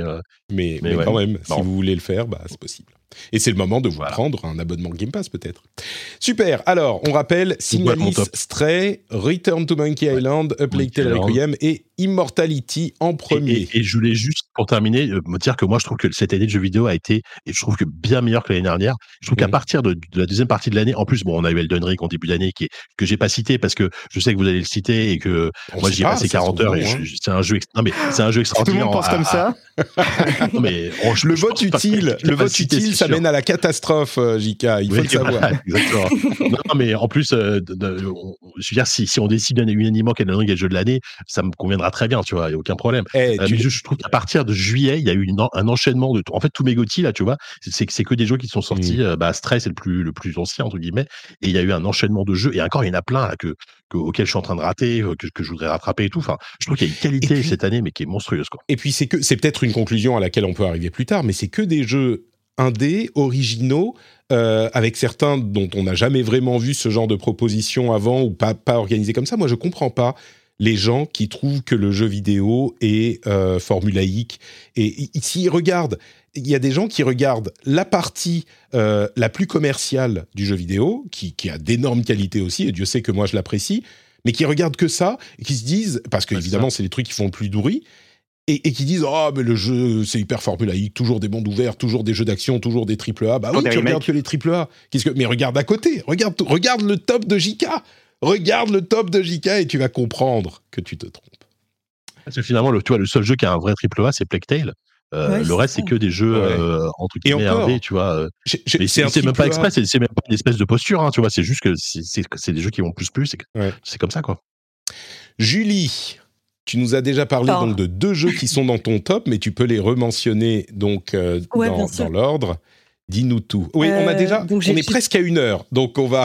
Ouais, ah bah, je vais me dépêcher, t'inquiète. en plus, finalement, euh, il y a des jeux sur lesquels je m'attarderai pas parce que JK a très bien résumé l'affaire. Euh, en cinquième position, j'ai moi j'ai Not for Broadcast, donc qui effectivement a été sorti en accès anticipé il y a un moment, mais qui est sorti cette année et que j'ai trouvé absolument merveilleux. Not for Broadcast. Et eh ben, c'est vrai? C'est un jeu de. Oh là là. Ah non. Attends, j'ai un doute. Euh, ça, dépend quelque comment tu le présentes. Soit tu le présentes comme un simulateur de régie de journal télévisé. Alors eux, ils le présentent comme un simulateur de propagande en FMV. C'est un peu mmh. entre les deux. En gros, tu incarnes un, régisseur qui doit monter euh, un JT en direct, vraiment au moment euh, donc de la diffusion. Il doit choisir donc les moments où il va diffuser la publicité, les moments où il censure les propos des, des personnages, enfin des intervenants. Donc parce que ça arrive très fréquemment qu'il y ait des intervenants complètement bourrés et euh, disent de la merde. Et c'est beaucoup mais attends, mais ça a l'air génial. Mais ça a l'air génial. Comment j'ai pas entendu parler de ça C'est un jeu extrêmement drôle. C'est super drôle. et puis euh, et il faut s'assurer surtout que le public soit captif. Et ça, ça, implique de faire des trucs horribles. Enfin, on se rend compte très vite que, euh, bah, par exemple, peut-être qu'en laissant le mec un peu bourré s'étaler et sans trop censurer ses propos, on va avoir un peu plus d'audience. Euh, il y a les moments où on gère la caméra, on peut, on se rend compte que les personnes adorent regarder euh, les mines déconfites des intervenants, donc on va un petit peu s'attarder là-dessus. Et c'est vraiment au début, on arrive avec une envie de bien faire, et à la fin, bah, ça devient vraiment bah, une satire de la de la télé, quoi. Et c'est oui. Ah, à, la fin, c'est Nouna, quoi. Ouais, voilà, c'est oh bah clairement. Et vraiment, moi, je me retrouvais à faire des trucs horribles, à mettre vraiment en scène des choses horribles pour me dire, mais c'est ça, c'est ça que les gens veulent. Et c'est euh, En fait, tu te prendre à ton propre jeu dans le jeu et du coup, tu te retrouves à faire des trucs horribles, quoi. C'est exactement ça, ouais. Et Oh, mais c'est marrant. Mais c'est Parce que ça met un peu de temps ça, à arriver, tu vois. Au début, tu, tu, tu gères bien ton truc et tout, et puis plus ça va et tu te laisses déborder, tu deviens euh, incroyablement cynique. Et je trouve que ouais, le jeu, le gameplay sert très bien le, le, le En propos fait, du le, jeu. Le souci de ce jeu, entre guillemets, c'est qu'il est sorti. Enfin, en fait, il à la base, il est sorti en early access. Moi, à l'époque, j'avais fait l'early access où il y avait juste la première partie du jeu que j'avais adoré. C'est il y a, il y a trois ans quasiment. hein.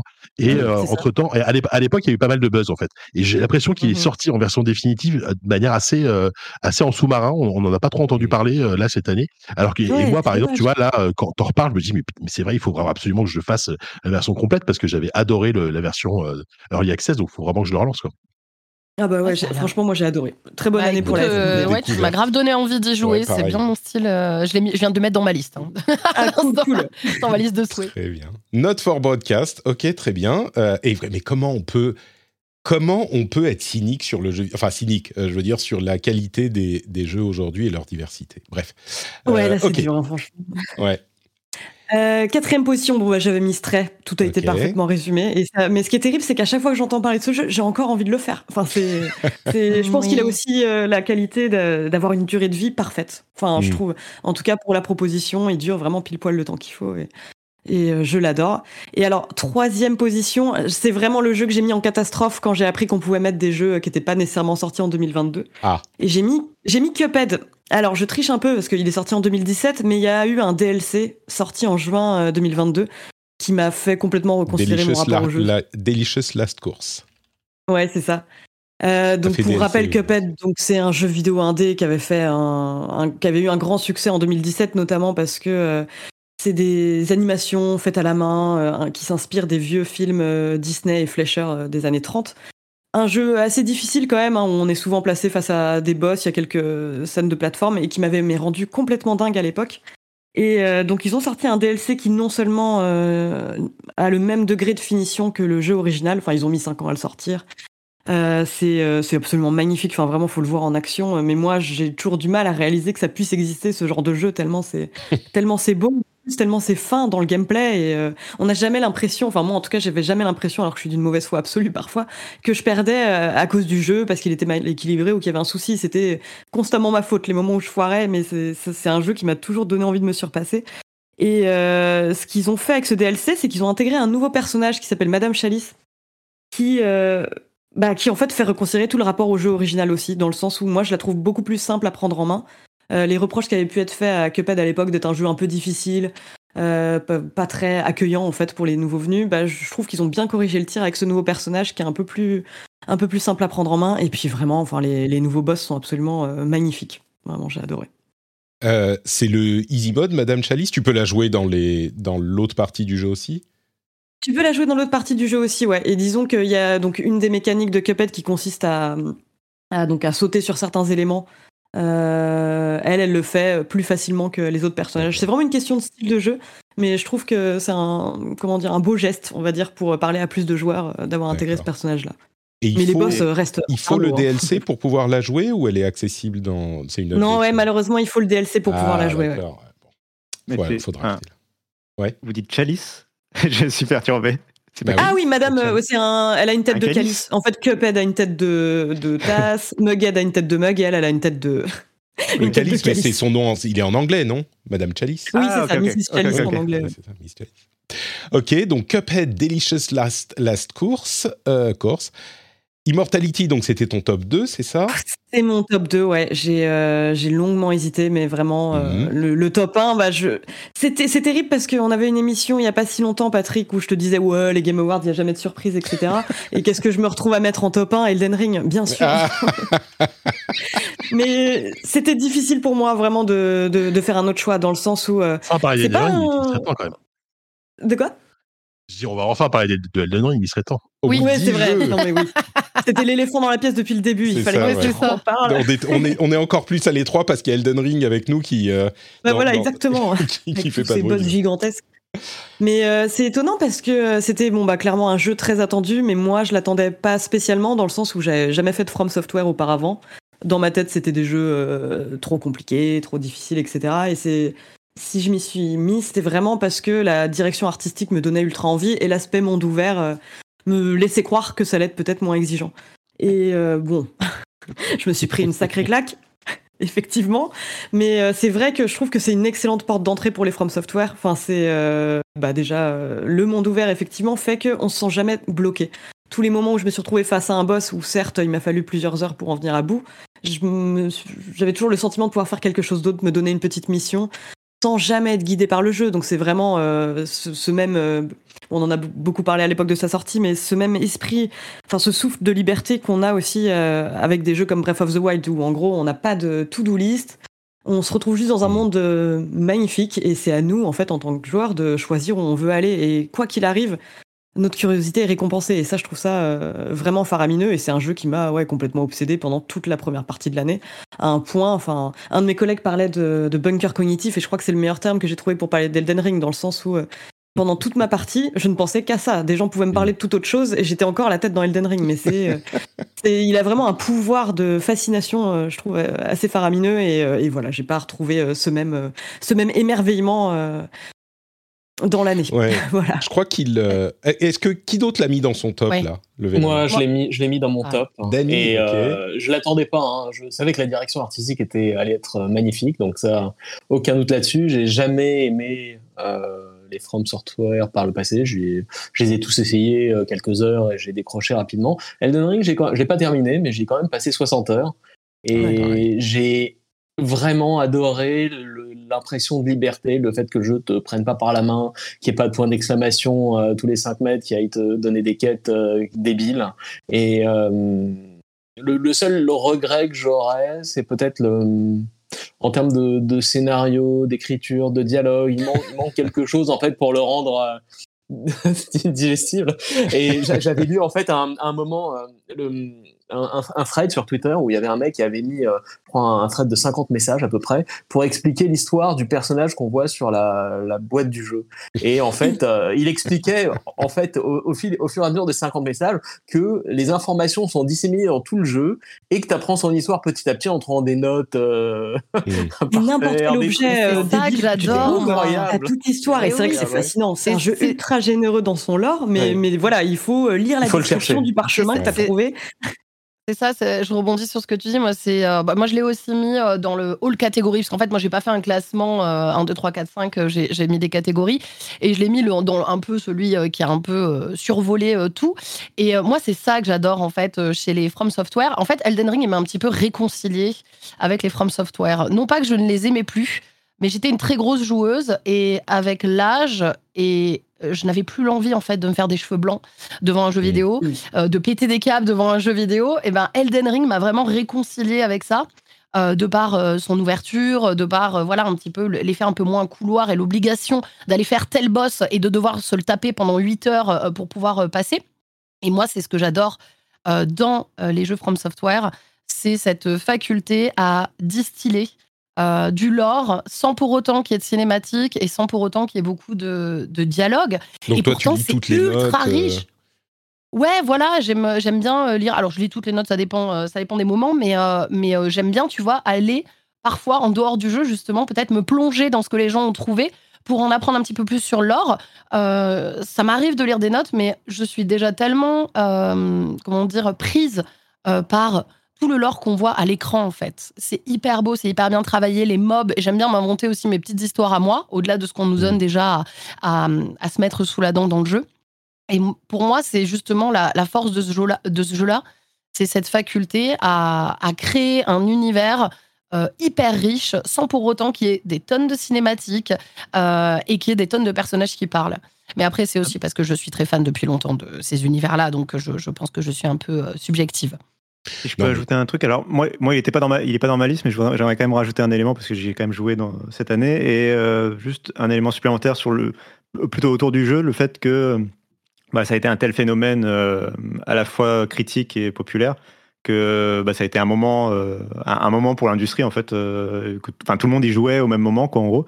Et du coup, il y a eu ce, moment où sur Internet, tu pouvais, euh, bah, tout le monde partageait un peu, ou à la, ou à la pause déj au boulot, etc. Tout le monde pouvait partager un peu ses parties, savoir ce qu'ils allaient faire, ce qu'ils avaient exploré euh, partager ses impressions sur certains moments euh, impressionnants du jeu, euh, genre au hasard un ascenseur un peu très long qui passe, qui part vers le sous-sol. Oui, au hasard. au hasard. et donc voilà, c'est ce genre de mots. Enfin, autour du jeu, il y avait une sorte de communion aussi qui était intéressante, je trouve. Oui, c'était ultra intéressant, je trouve, de voir chacun bah, parler de son aventure à lui, en fait. On avait tous une différente manière d'accéder à un endroit ou un autre, motivé par différentes raisons. Et ça, je trouvais ça vraiment beau, en fait, de voir que chacun se racontait sa propre histoire. Comme et, pas, du tout dans le, pas du tout dans le même ordre, en plus. Parce que moi, alors, pour, pour, être très honnête, je n'ai pas encore pu finir le jeu, mais j'ai vu mon, mon copain le finir. Et en fait, ce qui est trop drôle, c'est que lui, mais il a eu accès à des endroits où moi j'ai eu accès beaucoup plus tôt parce qu'en fait j'étais en mode exploration à mort. J'allais dans des zones où il fallait absolument pas que j'aille. Euh, on me disait non mais Trinity là, le mob il faut 40 coups pour le buter, c'est pas normal, c'est un trash mob. Ouais mais c'est pas grave, j'y vais quand même parce que j'avais trop envie d'aller voir. Et, euh, et, du coup ouais, chacun euh, avait son histoire un petit peu construite. selon où est-ce qu'il était allé et quel chemin il avait suivi et, et du coup ça crée des expériences assez différentes finalement moi, je suis, je suis aussi euh, explorateur. Je suis allé, j'ai d'ailleurs tué le, le dernier boss en troisième, je crois, ou en quatrième. Euh, enfin, le dernier boss, pardon, pardon, pardon. Je parle de Godric. Donc, euh, ah je ne vais pas aller au-delà de ah, Godric. Mais c'est le début, ça. Mais oui, ça, c'est le début, c'est ça. J'ai joué, bah, comme Dani, une soixantaine d'heures. et, et je dois dire que, euh, déjà pour parler de l'impact sur l'industrie, c'est vraiment la révélation de la formule Miyazaki et de la formule FromSoft qui enfin réussit à, à atteindre et à, à, prodiguer ce plaisir des jeux FromSoft à un public plus large. Et ça, c'est aussi impactant, peut-être même plus, que euh, Breath of the Wild, à l'époque où il est sorti, c'est un design qui est évidemment très inspiré de Breath of the Wild, mais qui va avoir un impact dans les, mondes à, les jeux à monde ouvert, je pense, euh, sur des années à venir. Et ce que je retiens, il y a plusieurs choses, mais l'une des choses, c'est que vraiment, quand le jeu est sorti, on, en parlait dans l'émission avec, avec Benoît, avec Exerve, euh, on se disait, est-ce que ce jeu va réussir à conquérir un public plus large Plus large? plus large plus large. Euh, et, Benoît pensait que non, parce que les fondamentaux du jeu restent les mêmes. La difficulté euh, et la rigueur des, du, gameplay restent le même. D'ailleurs, on a eu cette, euh, cet épisode, moi, qui m'a presque complètement fait abandonner le jeu. Je n'ai pas fait le... le le, tutoriel, et donc je savais pas que je pouvais parer les coups, et donc tout était ah beaucoup plus difficile. Et, et, je me souviens, on en parlait d'ailleurs, c'était peut-être sur le Discord, mais euh, quelqu'un m'avait dit, euh, en fait, ce jeu, il faut pas, il te dit pas ce que tu dois faire, il faut vraiment que toi tu prêtes attention à l'environnement pour comprendre. Et il y a eu un moment où un endroit où je me faisais complètement massacrer. J'en parlais dans l'émission, mais je me faisais complètement massacrer parce qu'il y avait un gros géant euh, qui, qui tirait avec un arc monumental et j'arrivais pas à avancer jusqu'à lui pour le, pour le tuer. Et je me suis rendu compte, après qu'on m'ait, dit ça, qu'il y avait en fait des endroits où je pouvais euh, me, me, cacher entre les tirs, euh, me cacher derrière des grosses euh, ruines et des grosses pierres pour réussir à l'atteindre. Et ce rapport au jeu m'a permis de me débloquer, en plus du fait que je pouvais parer, et donc ça facilitait beaucoup, beaucoup le jeu, m'a permis de me débloquer vraiment, de me plonger dans cet univers qui, je pense, n'est pas du tout... Euh, disons que j'apprécie les Legacy Dungeons de Elden Ring, qui sont les parties un petit peu plus similaires à ce qu'on connaît dans les FromSoft traditionnels, donc des longs donjons où tu as, bah, le boss, faut que tu le passes, et puis voilà. Et euh, le, le, mais, s'il y avait que ça, je continue à penser que je serais pas. Je suis pas allé refaire, par exemple, les euh, Bloodborne ou les. Dans les j'ai passé, je sais pas, 10-15 heures sur Bloodborne. Donc j'ai vraiment essayé, mais j'y ai, ai jamais trouvé de plaisir. Là, l'émerveillement de la découverte de ce monde et la rigueur euh, des, combats faisait que ça fonctionnait complètement sur moi. Et c'était jamais complètement euh, insurmontable. Et comme l'ont dit, comme l'a dit tout le monde, si tu as un combat sur lequel tu n'arrives pas à, te démerder, bah, tu vas faire autre chose. Euh, et je retrouve en fait dans l'exploration du monde euh, l'impression que je n'avais vécu, je crois, que dans Skyrim. Cette impression vraiment de euh, bah, le monde est ouvert à toi et tu vois cette montagne au bout, tu peux y aller. Il y a plein de jeux qui font ça, mais la sensation euh, avait fonctionné dans Skyrim et a fonctionné dans Elden Ring. Effectivement, je crois que c'est l'un des jeux dans lequel j'ai eu les plus grands émerveillements environnementaux euh, de ma vie. Quoi. Il y a des trucs, ma, mâchoire est tombée au sol et, et j'ai jamais vécu ça avant ou très rarement et certainement pas depuis. Donc pour moi, euh, enfin, Elden Ring, jeu de l'année, il n'y a aucun conteste. Et, c'est marrant parce que on a rarement, je crois, ou ça arrive quand même, mais, mais jamais de manière aussi euh, indubitable, un accord entre la vie critique et la vie populaire.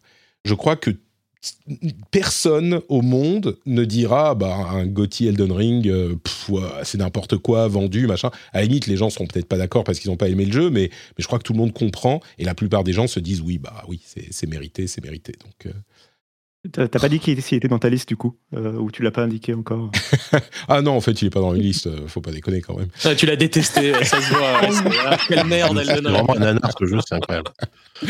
oui, Elden Ring est dans ma liste et il est premier de ma liste. Euh, donc, Moi, tu vois, mon top 5, c'est vraiment, je, je, je, vous ai dit, c'est des jeux que j'ai terminés, donc j'avais envie, parce que c'est des expériences qui assez mm. courtes. Enfin, aujourd'hui, c'est ce qui va me correspondre le plus. Mais oui, enfin, tu vois, moi, j'ai passé quoi, 40 heures et j'ai eu plein de moments d'émerveillement comme ça et tout. Sauf qu'après, euh, ça m'a fait ça malheureusement sur quasiment tous les jeux From à un niveau un peu plus. Euh, là, disons comme toi, j'ai joué, j'ai joué beaucoup plus que les précédents jeux From. Euh, mais effectivement, au bout d'un moment, bon, le malgré tout, le challenge reprend le dessus, le côté hyper. hyper l'investissement demandé, tu vois, m'a mmh. fait dire que bon, ok, je, pense que je ne reverrai pas jusqu'au bout. Et quelque part, ça me frustre parce que j'aimerais bien pouvoir quand même accorder autant de temps et d'énergie, etc. à un jeu comme ça. Euh, c'est pas dit que tu vois que je le relance pas un de ces quatre et, voilà. Mais je me demande si c'est pas un peu difficile de se replonger dedans au bout d'un moment si on n'a pas. Ouais. Enfin, il y a des gens qui J'aurais bien aimé, j'aurais bien aimé me remettre dedans pour essayer de le terminer, mais j'ai très très peur de me faire rosser pendant 5 heures avant de commencer à reprendre le jeu en main. C'est le problème. mais ah, au final, moi, j'étais, enfin, comme je, je, le dis depuis quelques temps, j'ai assez peu d'énergie pour, euh, pour m'investir dans des jeux. Et celui-là, il n'y a eu aucun problème, je me suis, je me suis lancé dedans. Et au final, euh, Godric, alors je devais être un petit peu euh, overpowered, mais je l'ai fini en, un, essai, je crois. Je l'ai tué d'un coup. Enfin, d'un coup, je l'ai tué à mon premier essai. Le boss d'avant, c'était que j'ai fait avant, c'était la Moon machin, bref, je sais plus, dans bah, la grande prêtresse de la lune dans la tour des mages. C'est ça. Euh, et je crois que oui, je me rappelle. Il m'a fallu deux trois essais. Enfin, l'avant-dernier boss que j'ai fait, il m'a fallu, euh, il m'a fallu deux trois essais, et le boss, euh, le dernier boss, il m'a fallu un essai. En fait, une fois, une fois que tu arrives dans les dernières zones, c'est ça se corse. oui, alors. Après, je suis passé donc à la zone d'après, j'ai quand même un petit peu continué à jouer. Et là, tu t'es fait piétiner par Et là, je me suis fait, je me suis fait marcher dessus, donc je me suis dit, ok, bon, j'ai fait, c'est bon, ça va. Euh, ok, bon bah merci Julie de nous avoir permis de, parler d'Elden Ring après euh, une heure d'émission. C'est un scandale, mais maintenant on peut s'arrêter là en fait. C'est bon, on a parlé de ce qu'il fallait. Euh, tu nous as donc donné tes, tes cinq jeux Not from for Broadcast, Stray, Cuphead, Delicious Last Course, Immortality et Elden Ring. C'est ça. Trinity, à ton tour. On a Trinity, Dany, Escarina, Cassim et puis moi à la fin. Euh, Trinity, donc tu avais Stray et Elden Ring dans ta liste. Tu peux nous donner l'ordre et les autres jeux. Euh, alors, moi, j'avais fait, j'ai décidé de découper ça un petit peu par, euh, par catégorie parce que je trouvais que c'était un petit peu dur de faire un classement. Donc, effectivement, j'avais fait la catégorie Cocorico où j'avais mis Stray, la All catégorie avec, avec Elden Ring. all, catégorie, tu veux dire, c'est ton jeu de l'année, quoi. Ouais, voilà. D'accord. Euh, j'ai fait la catégorie euh, horreur euh, mainstream avec The Dark Picture, The Devil in Me. Euh, qui prend un peu le contre-pied. Je sais qu'il a eu quelques problèmes techniques, mais en gros, The Devil in Me, c'est le quatrième épisode de l'anthologie euh, Dark Pictures. Euh, cette fois, on va être un joueur qui est amené au cœur d'un hôtel en proie à un psychopathe. et c'est, je trouve que c'est le meilleur jeu en fait de la série Dark Pictures. Je suis fan en fait de la première heure des jeux type Until Dawn et j'aime beaucoup en fait cette équipe. Et malgré les soucis techniques, en fait, je prends toujours autant de plaisir à faire ce genre d'histoire. Et euh, j'aime bien cette sensation que mes choix aient réellement un impact. Et là, dans le jeu, en l'occurrence, ils en ont beaucoup. Euh, euh, le petit. Que... Oui. Non, mais juste une question du coup. Tu l'as préféré du coup à The Quarry? Parce que du coup c'est. Ah oui, largement. Okay, Alors en fait, ouais, je l'ai largement préféré à The Quarry. En fait, The Quarry, euh, j'en attendais beaucoup et euh, pour moi, le, le, souci de The Quarry, c'est qu'il y avait beaucoup d'incohérences dans les dialogues, des réactions qui étaient absolument pas naturelles, des tu faisais des choix, tu t'attendais à quelque chose et en fait, c'était absolument pas des choix logiques. Euh, par rapport au mhm. personnage. Alors que euh, dans The Devil in Me, je trouve que c'est quand même beaucoup plus réaliste. Quand, on joue à un jeu comme ça, euh, étant donné qu'on fait des choix un petit peu sur le vif, un petit peu rapides, etc. On a envie que ce soit des choix qui, nous ressemblent, quoi. En tout cas, qui, qui, soient le, plus près de la réalité. Et malheureusement, dans The Quarry, je trouvais qu'il n'y avait pas du tout ça. Alors j'ai quand même aimé y jouer. Étant donné que le jeu, étant donné que c'est un jeu d'horreur et que moi j'aime un peu tous les jeux d'horreur. Mhm. Par contre, dans, Patrick en sait quelque chose, j'en parle à chaque épisode.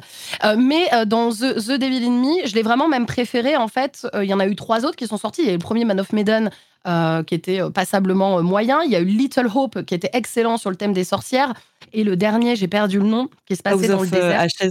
Merci, House of Ashes qui était pas mal aussi. Mais là, en fait, ce qui est intéressant dans, dans, The Devil in Me, c'est que déjà, ils apportent un, quelque. Le petit plus, c'est qu'il a, c'est inspiré d'une histoire vraie. En fait, c'est un jeu qui est inspiré euh, du premier tueur en série américain qui s'appelle H.H. Holmes.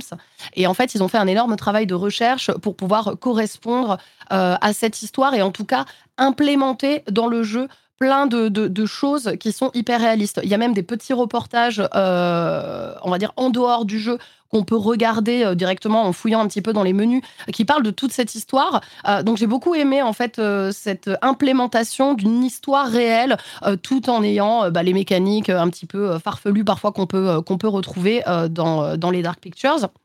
Donc même si je sais, comme je disais, que c'est un jeu qui a eu quelques petits problèmes techniques, euh, etc. Moi, c'est vraiment un jeu sur lequel j'ai pris beaucoup de plaisir parce que c'est typiquement le genre de jeu que j'adore. c'est la euh, meilleure version de ces jeux que tu que apprécies particulièrement. Exactement. Donc, je l'ai mis en catégorie mainstream parce que pour moi, ça reste quand même euh, un, gros jeu d'horreur et on n'en a pas beaucoup en fait. Moi, c'est un peu compliqué à chaque fois de faire, faire des, aussi des, des, listes de Gauthier, etc. parce que les jeux vers lesquels je vais le plus sont souvent des jeux où bah, on a moins de représentation, en tout cas au niveau des, des gros studio. Donc ça, c'était pour la catégorie horreur mainstream. Euh, j'ai euh, mis aussi une catégorie ovni. Euh, et il n'y a pas longtemps, en fait, j'ai découvert, j'avais envie de mettre un petit peu à l'honneur les développeurs, les petits développeurs, et plus précisément les petits développeurs japonais. Euh, en fait, j'ai découvert les jeux des du studio Chilas Heart. Chilas Heart, en fait, c'est un studio de dev et euh, d'éditeurs qui sont deux frères euh, japonais qui font des jeux qui durent à peu près 2-3 heures et qui ressemblent à des creepypasta dans le thème de l'horreur japonais. Ce qui, ce qui... Ça a l'air bien. Ouais, ce qui est hyper intéressant, ce qui est hyper intéressant, c'est qu'en fait, quand on arrive dans ce jeu, on n'a aucune idée Attends, mais il s'appelle comment? de ce qui va se passer. Alors, ça dépend. Il y a plusieurs jeux. Je peux vous ah. donner euh, un petit peu des noms, mais parce qu'en fait, j'ai acheté le bundle complet. Il y avait genre 12 jeux. Hein. Euh, ah, donc, du coup, j'en ai fait déjà 7. Il y a genre The Closing Shift, euh, Shift The Caregiver, The Night Delivery, Radio Station, Bathhouse, Ghost Train.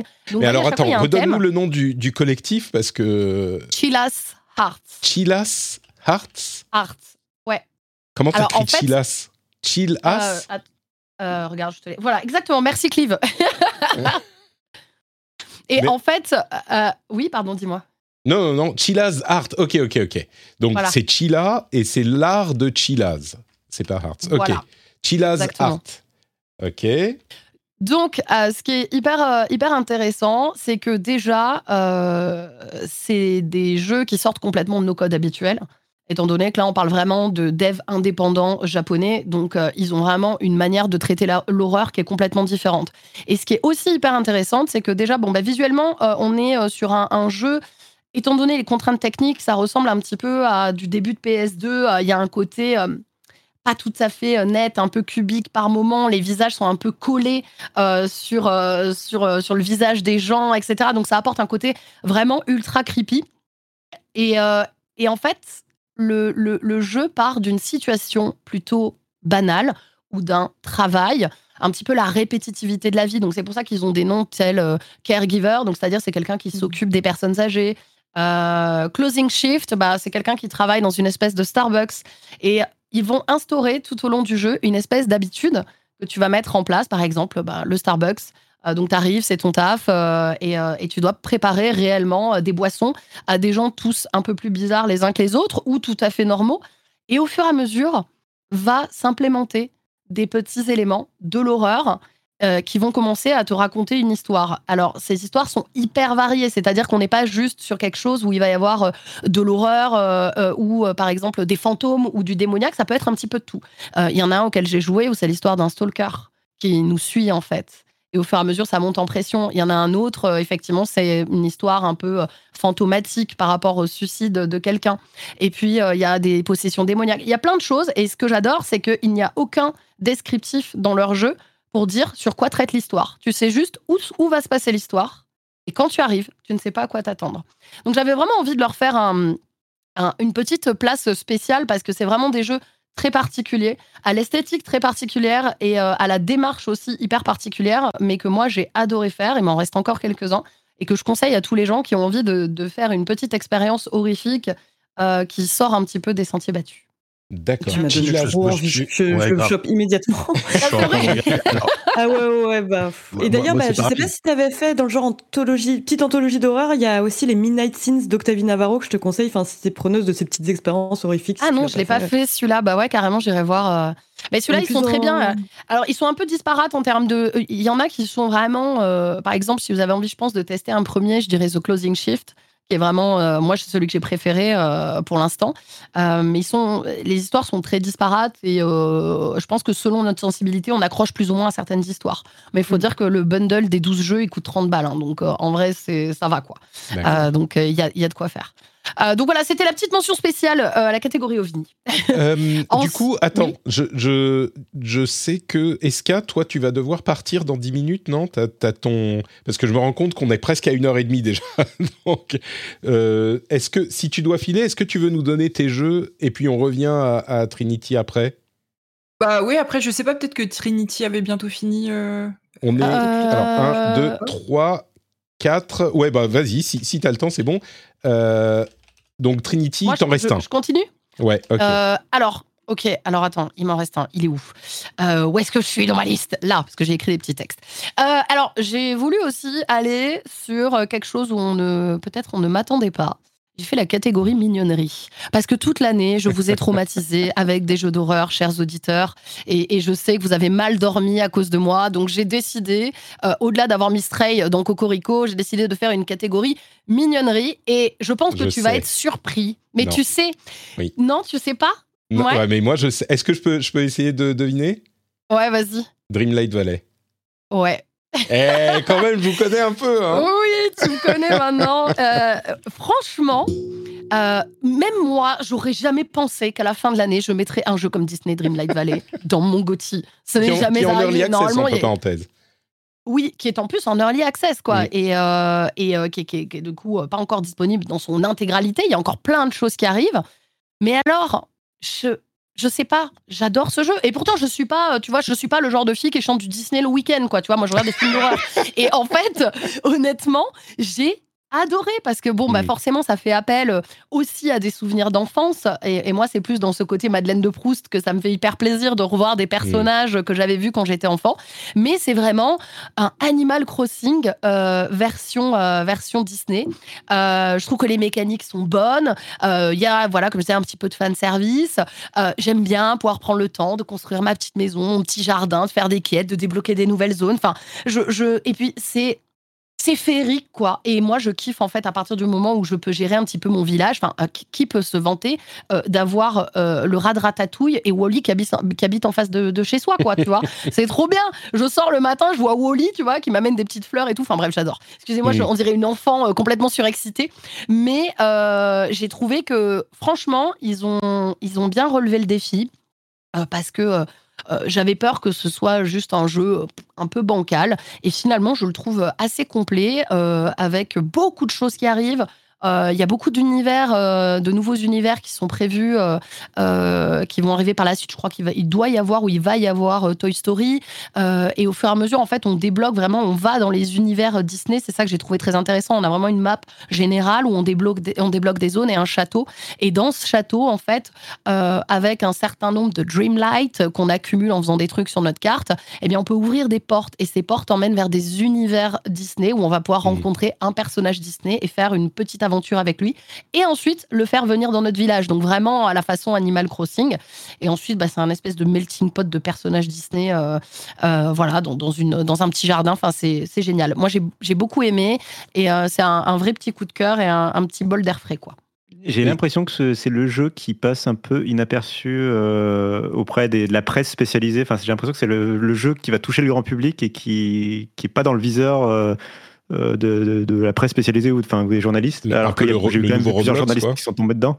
Ouais, un peu, euh, parce que j'en entends quand même beaucoup parler régulièrement de pas, un peu partout et enfin le jeu vraiment est voilà bah, comme comme comme t'as très bien résumé. Euh, mais voilà je me pose la question de son succès qu'on verrait pas venir ou un peu Fortnite à l'époque aussi quand il est arrivé. Ah, honnêtement je pense hein, parce qu'il s'adresse tellement en plus il est en free tu robotes tu robotes est-ce que tu peux débrancher ton micro et le rebrancher? Ça, a l'air d'être. On est en plein dans le creepypasta, c'était. Ouais, là, c'est. c'est le filtre Wally. Euh. Si tu nous dis des trucs qui font un peu peur, on va, on va devoir partir du Discord là. Euh, et du coup. Là, c'est bon? Non, tu rebotes toujours. C'est bizarre.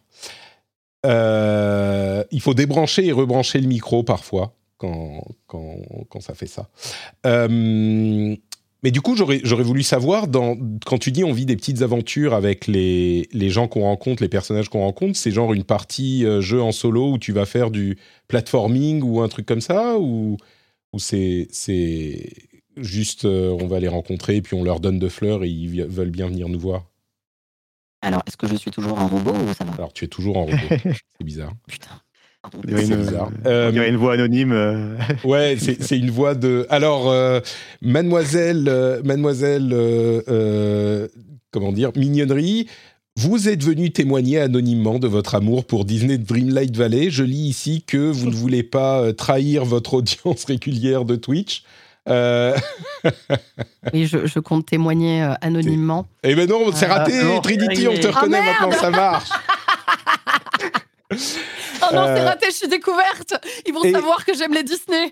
C'est ça. Euh, j'en profite pour remercier Fatagos qui a, donné, qui a fait un, énorme euh, gifted sub en plus de tous les gifted subs qu'il a fait jusqu'ici. Donc un grand merci à Fata. Oh. et les, les, voilà, vous, vous ratez des choses, les gens du podcast, si vous ne regardez pas en live. merci beaucoup, merci beaucoup Fata. Et donc tu, du coup, me demandais si c'était les aventures qu'on vit. En fait, c'est assez c'est assez petit, c'est pas une aventure. Euh, en gros, euh, il va falloir, tu, arrives dans cet univers avec un personnage Disney. D'ailleurs, c'est des personnages, des gentils ou des méchants. Ça, je trouve ça assez intéressant qu'ils prennent aussi euh, le parti pris de mettre les méchants.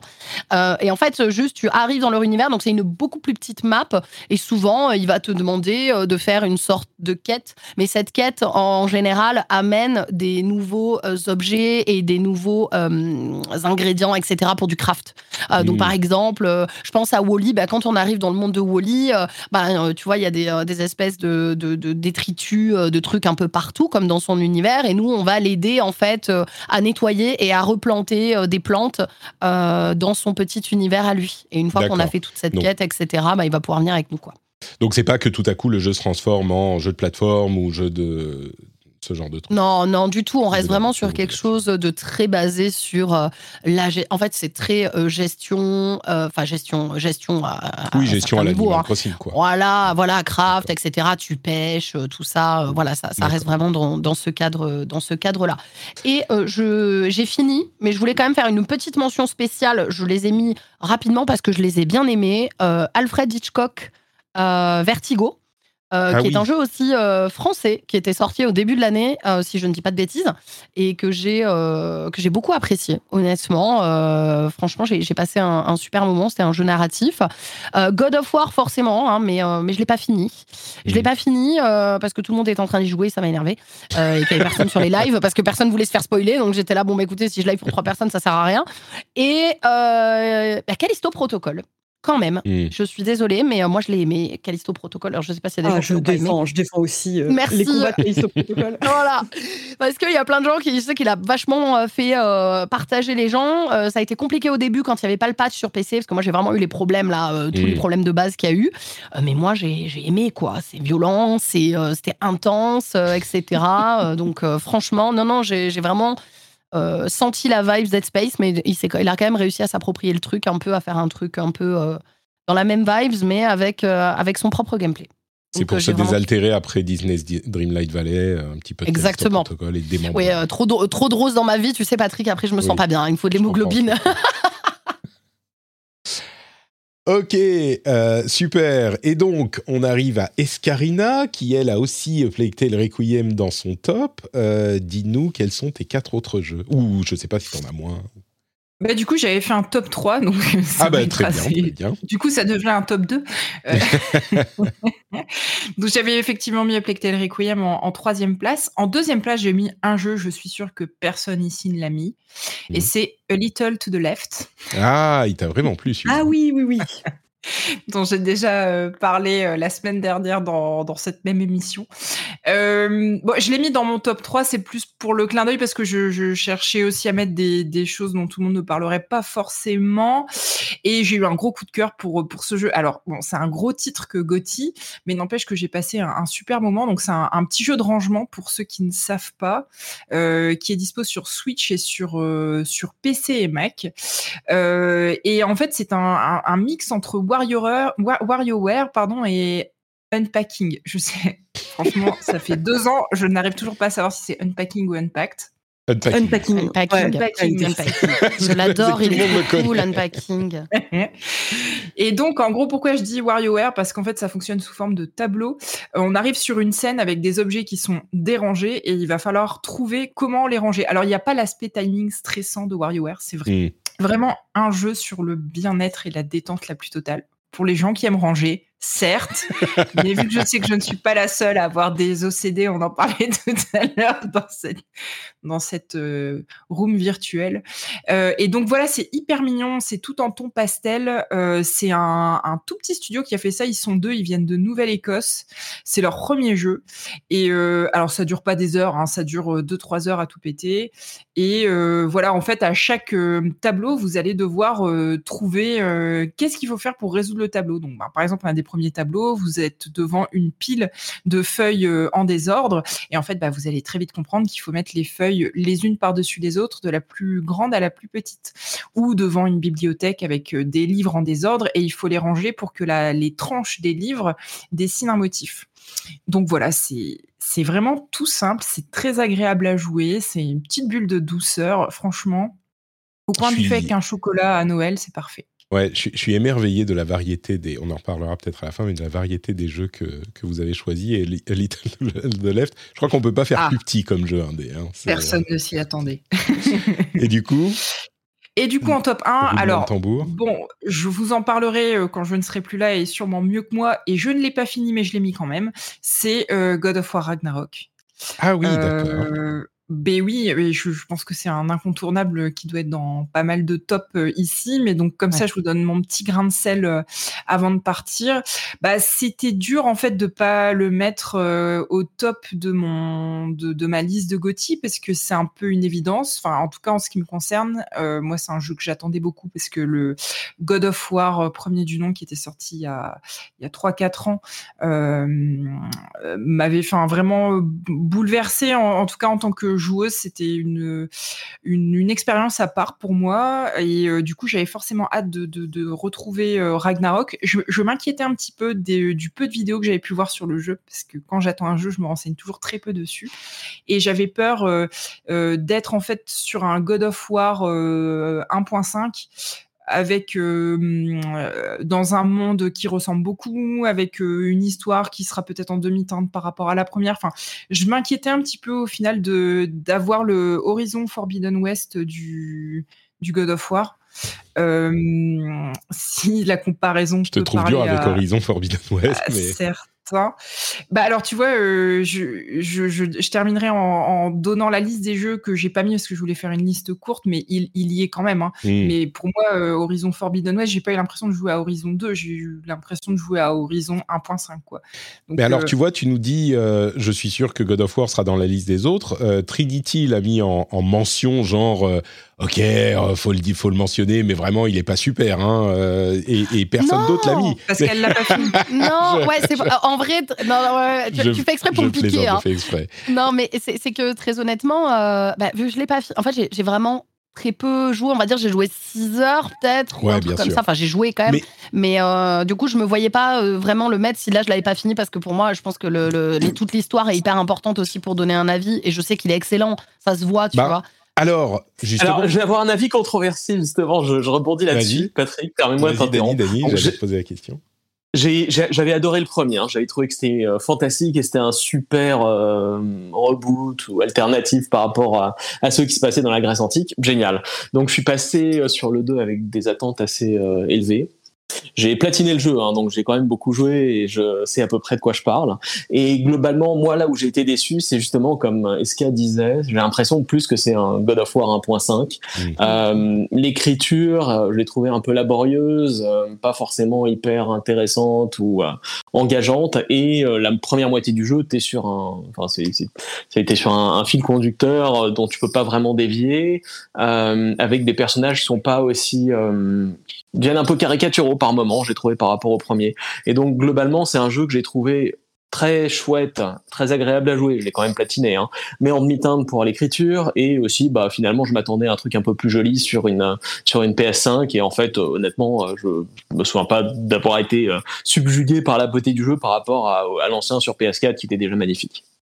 Ouais, bah, je suis assez d'accord avec toi sur le sur le l'aspect euh, narratif. Euh, je, je trouve que tu as, un regard assez lucide et je m'y retrouve.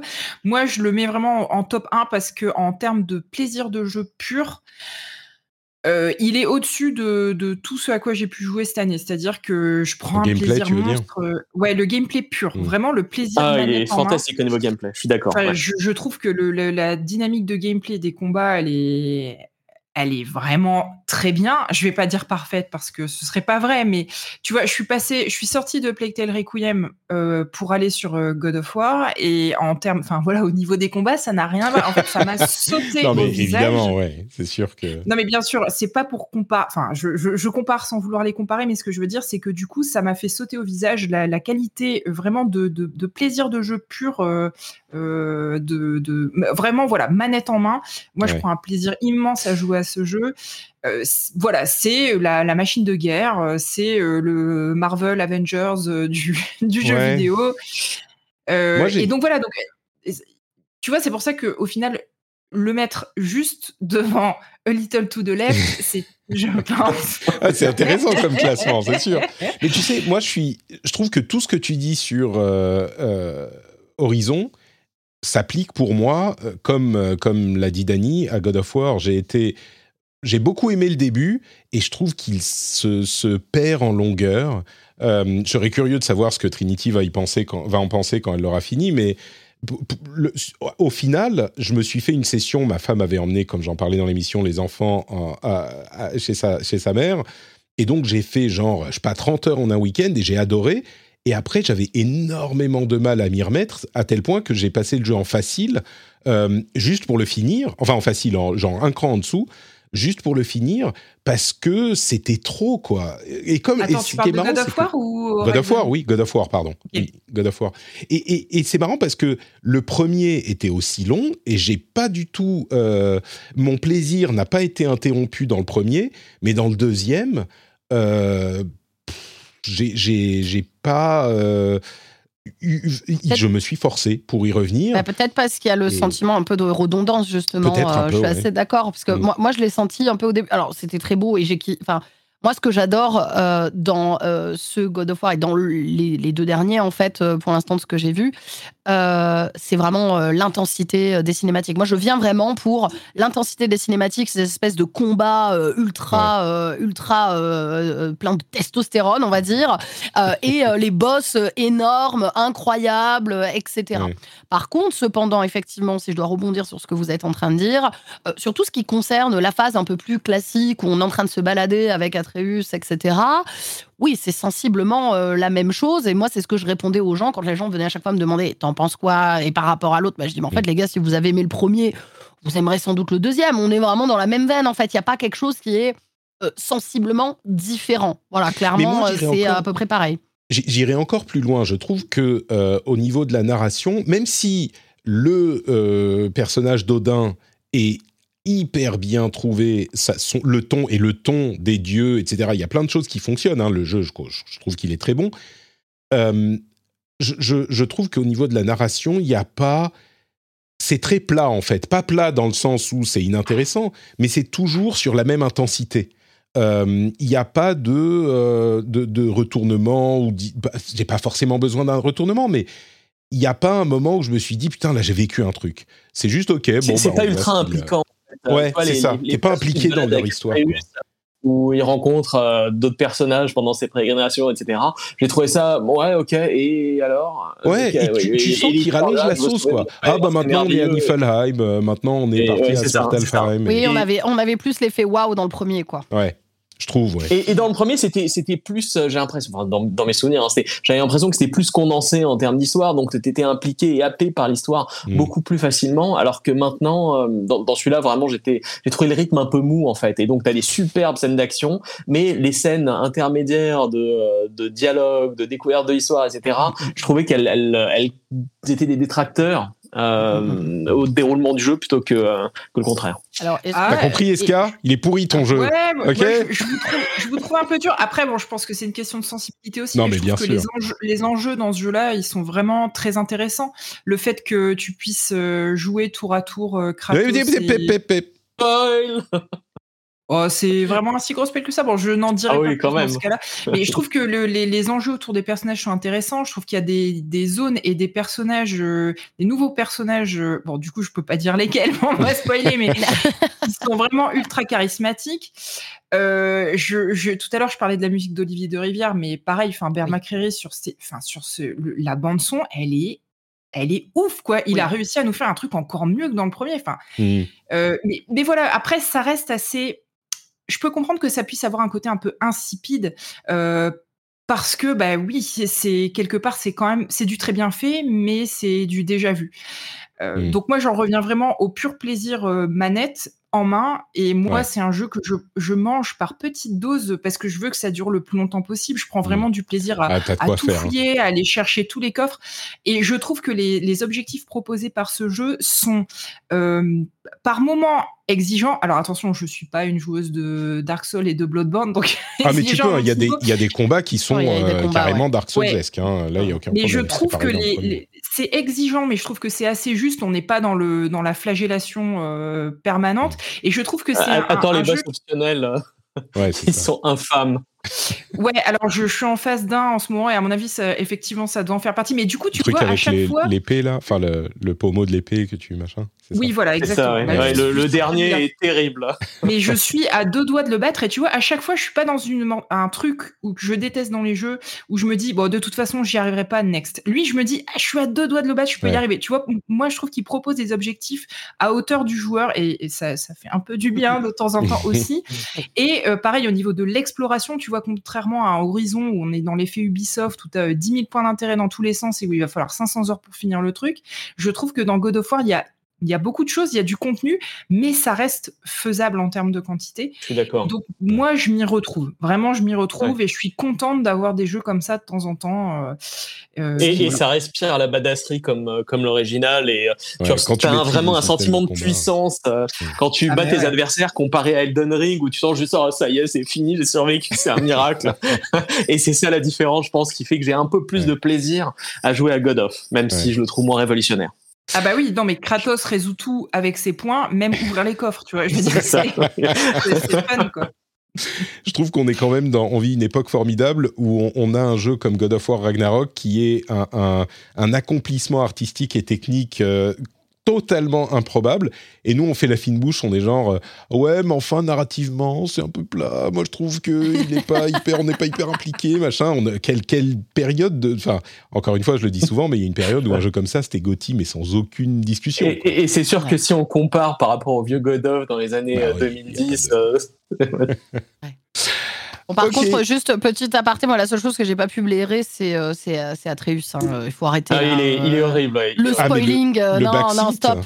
non, mais c'est incroyable. C'est insupportable, ça. Je, bah, franchement, je. C'est un ado, c'est vrai. tu vois, ça, c'est une, une, des tendances de l'année pour le coup, qui va rester. Le, le c'est l'année où on a commencé à vraiment en avoir marre des, des du blabla en fait dans les jeux vidéo. Euh, je, pense sais qu'Horizon a beaucoup été pointé sur ça. Il y a Forspoken qui arrive, mais, mais euh, Horizon, qui, souffre de ça aussi. Elle oh quelle jolie fleur et si j'allais la ramasser tu l'entends penser. C'est poussé à un extrême que même God of War est très très loin d'atteindre. Enfin, Forspoken fait ça aussi, Ion Knife fait ça aussi. Euh, il y a un moment où voilà, va falloir se calmer sur les personnages. je pense qu'ils vont très vite se calmer, hein, vu les réactions. Ils vont moins mettre une option genre moins souvent s'il vous plaît. Perso, j'ai trouvé Amicia beaucoup plus insupportable dans le Plague Tale que Atreus, mais. Ah oui. On aurait pu faire une catégorie euh, personnage le plus insupportable de l'année. ah ouais Dans un Plague Tale, ouais. donc, donc voilà mon, mon, petit top 3. Et alors, euh, ceux qui n'ont. J'avais mis Stray, Immortality aussi et Plague Tale. Et euh, j'avais bien évidemment aussi Horizon Forbidden West et Triangle Strategy que j'ai fait cet été. Stray, Immortality, Triangle stratégie. Euh, tes mentions spéciales, c'est ça Stray Immortality et Triangle Strategy en mention spéciale. Oui, c'est ça. J'avais aussi mis bah, Plague Tale Requiem, on en parlait tout à l'heure, et Horizon Forbidden West, euh, qui faisait quand même partie de ma. Attends, mais c'est quoi ton top 3 alors? Il n'est pas dans ton top 3 eh ben, Du coup, mon top 3, c'est le troisième. Bah non, je, te dis des bêtises. Le troisième, c'est Plague Tale Requiem. Le deuxième, c'est A Little to the Left. Et le premier, du coup, c'est God of War. Très bien, ok. J'ai tout est-ce que tu dois filer ou tu restes avec nous encore Bah oui, après ça va être un peu compliqué. D'accord. Merci Eska. Bonne année. Bah, merci. Joyeux Noël. Plein de un gros plaisir de, vous avoir eu. Oui. Et de bonnes fêtes Bonne année. Merci à toi aussi. Salut. Bon, ça, il manquait un petit peu, euh, on manquait un petit peu de euh, petits jeux japonais obscurs, euh, un petit peu chiants. Dany, est-ce que tu peux nous donner ton top euh, de déteste. Toujours bienveillance, Patrick. Toujours. Enfin, Dany, toujours. Alors, écoute. Euh, c'est pas obscur, c'est des JRPG. Personnage incroyable. le, le, premier, j'en avais déjà parlé en, enfin, pendant un, des épisodes cette année. Je, je crois que c'était avec Jika. Euh, et donc, mon top 5, c'est River City Girls. Euh, donc, qui est ah un remaster PS5 d'un jeu qui était sorti sur PS4 il y a quelques années, qui fait partie de la série des Kunio-kun, euh, dont les euh, occidentaux connaîtront plus euh, les épisodes type Double Dragon. Voilà. Et en gros, River Sea Girl, c'est le jeu de baston où tu remplaces les deux gros badass qui viennent sauver leur, leur nana qui s'est fait kidnapper par les méchants par deux filles, deux, deux, collégiennes ou lycéennes, je sais pas, qui cherchent leur petits copains qui sont fait kidnapper et qui euh, massacrent la moitié de la ville pour les retrouver. C'est fun, c'est sympa, le pixel art est super cool, euh, la bande son est géniale et surtout pour moi c'est un des une des choses qui manque le plus ces dernières années, pouvoir jouer en coop euh, hmm. en local. Et ça, ça vaut son pesant d'or. Le 2 vient de sortir, euh, je l'ai à peine commencé, euh, je peux pas trop en parler, donc par conséquent, il est sorti il y a une semaine, hein, donc euh, j'en sais rien. Mais le premier était vraiment excellent et bah on en a, on, l'a, on l'a retourné dans tous les sens, super sympa. River City Girls, ok? T'es, ouais. les, les, j'avais l'impression que c'était pas l'année dernière que tu avais déjà un, un beat them all? Dans ton top, euh, euh, je sais plus, il faudrait que tu le ressortes. Streets of Rage 4 ou un truc du genre, je crois. Je sais Ah oui, oui, oui, oui c'est vrai. Bah écoute, c'est dans la veine de Streets of Rage 4, euh, euh, mais avec un, un, point de vue euh, totalement différent, des dialogues un peu légers, c'est rigolo, c'est sympa, c'est bonne ambiance, et je trouve que c'est rafraîchissant pour une fois de voir la, la bah, finalement la nana qui se fait euh, enfin qui a tendance à se faire kidnapper toutes les 5 minutes dans ce genre de jeu avoir le rôle complètement inversé et euh, finalement c'est une petite bouffée d'air frais. Euh, voilà. Donc ça très sympa à jouer en coop hors local avec des potes. Le nouveau le 2 je crois qu'on peut jouer jusqu'à 4 ok River City Girls. Il y a plein de, de beat'em up qui viennent avec les Tortues Ninja aussi, etc. Je l'ai préféré aux Tortues Ninja, qui était aussi très sympa. et j'y ai joué aussi. J'adore les beat'em up. voilà, bref. le quatrième, de Quarry, donc euh, Trinity, euh, on a ah. légèrement parlé. Ah, euh, non, mais c'est pas du tout un mince. En fait, j'adore les comment dire les, les films interactifs. Ouais. J'avais beaucoup aimé Until Dawn. J'ai trouvé The Quarry moins sympa et moins original qu'Until Dawn. J'y ai quand même pris pas mal de plaisir, même si effectivement il y a des incohérences, euh, le rythme du jeu est un peu lent, les dialogues sont pas exceptionnels. Je trouve que le fait de pouvoir rentrer dans une histoire et l'influencer de manière euh, drastique par tes actions dans un sens ou dans l'autre, j'adore. Et euh, voilà pourquoi j'ai mis The Quarry en top 4. Non mais c'est clairement incroyable hein, comme, comme concept, ouais. Euh, J'adore. J'aimerais, j'aimerais ton micro qui, qui touche un peu tes vêtements, je crois, Dani. Si tu ah, peux. Ouais, c'est, peut-être ma, ma barbe. ouais. ouais. ça doit être ça. Le, le, en plus, The Quarry, c'est celui où il y a tous les, tous les acteurs de, de films de ah, série oui, ils sont, ils sont euh, connus. Oui. Ah bah, il y a David Arquette déjà, ça c'est incroyable d'avoir oui. David Arquette. Mais il y a aussi Lance Henriksen en plus, hein, pour les fans d'Aliens. Ouais. Et, ça joue dans ton, dans ton amour du jeu, ça Ou je veux dire, il les, il les utilise bien, c'est marrant ou... il, il, les utilise bien, mais disons que ça aurait pu. Ouais, disons que moi, je les reconnais. Avec d'autres acteurs, ça aurait été aussi. Avec, d'autres acteurs, j'aurais pris autant de plaisir. Le frère de Sam Raimi, euh, merde, Oui, tout à fait. Ted, euh, Raimi, ouais. Ah, on, on, sent les, on sent les pros ici. mais, du, du, coup, je vais te poser la même question que tu m'as posée, mais t'as fait The Devil in Me ou pas? Euh, non. C'est toi qui m'avais demandé si j'avais fait The Quarry. Ah d'accord, voilà. Ok. et bah, et bah, je te conseille vraiment aussi de tester ce Devil Me parce que effectivement, The Quarry, je, suis d'accord, il est. Euh, j'ai été euh, un peu euh, un peu cinglante au tout début rapidement avec mais mais j'ai quand même j'ai passé un bon moment tu vois j'ai passé un bon mhm. moment mais c'est qu'en fait j'ai tellement fait enfin je fais quasiment tous les jeux de ce style là qui sortent mhm. donc du coup je commence à avoir une certaine exigence tu vois sur sur certaines choses mais ça ça en reste pas moins un, jeu qui est cool en fait tu passes un bon moment et effectivement comme je le disais en live, il y a des acteurs de série B, etc. Et je dis, il faut le prendre un peu euh, au quatrième degré, quoi. Il y, a vraiment des moments où il faut vraiment le prendre au quatrième degré. Mais cela n'empêche que parfois, il y a vraiment des réactions où tu es en mode euh, Ok, c'est pas du tout ça que je pensais. mais, mais, ça reste, reste un bon teen slasher. Pour moi, c'est qu'en fait, ce qui a marché sur moi, c'est le fait que c'est un slasher et que les slashers, qu'est-ce que c'est drôle, regarder, c'est tellement con. Oui, c'est ça. Il y a cet aspect. J'ai l'impression que De Quoi Arrive part vraiment dans ce délire euh, volontairement des années 90 avec euh, limite s'il y a une, une blonde à gros seins qui dit Oh, bah, je vais aller prendre une douche euh, dans, bah, dans, la forêt. il se peut que ça arrive, disons. Ouais, voilà, c'est ça. C'est pas, déconnant. D'accord. Il y, y, a des trucs qui te. C'est ça, il faut pas le prendre au sérieux. Euh, J'ai préféré Until Dawn. Ouais, ouais mais Until Dawn, il est très dur à. il est très dur à détrôner. Et j'attendais, j'attendais un Until Dawn 2, en fait. J'étais un peu déçu de, de ça.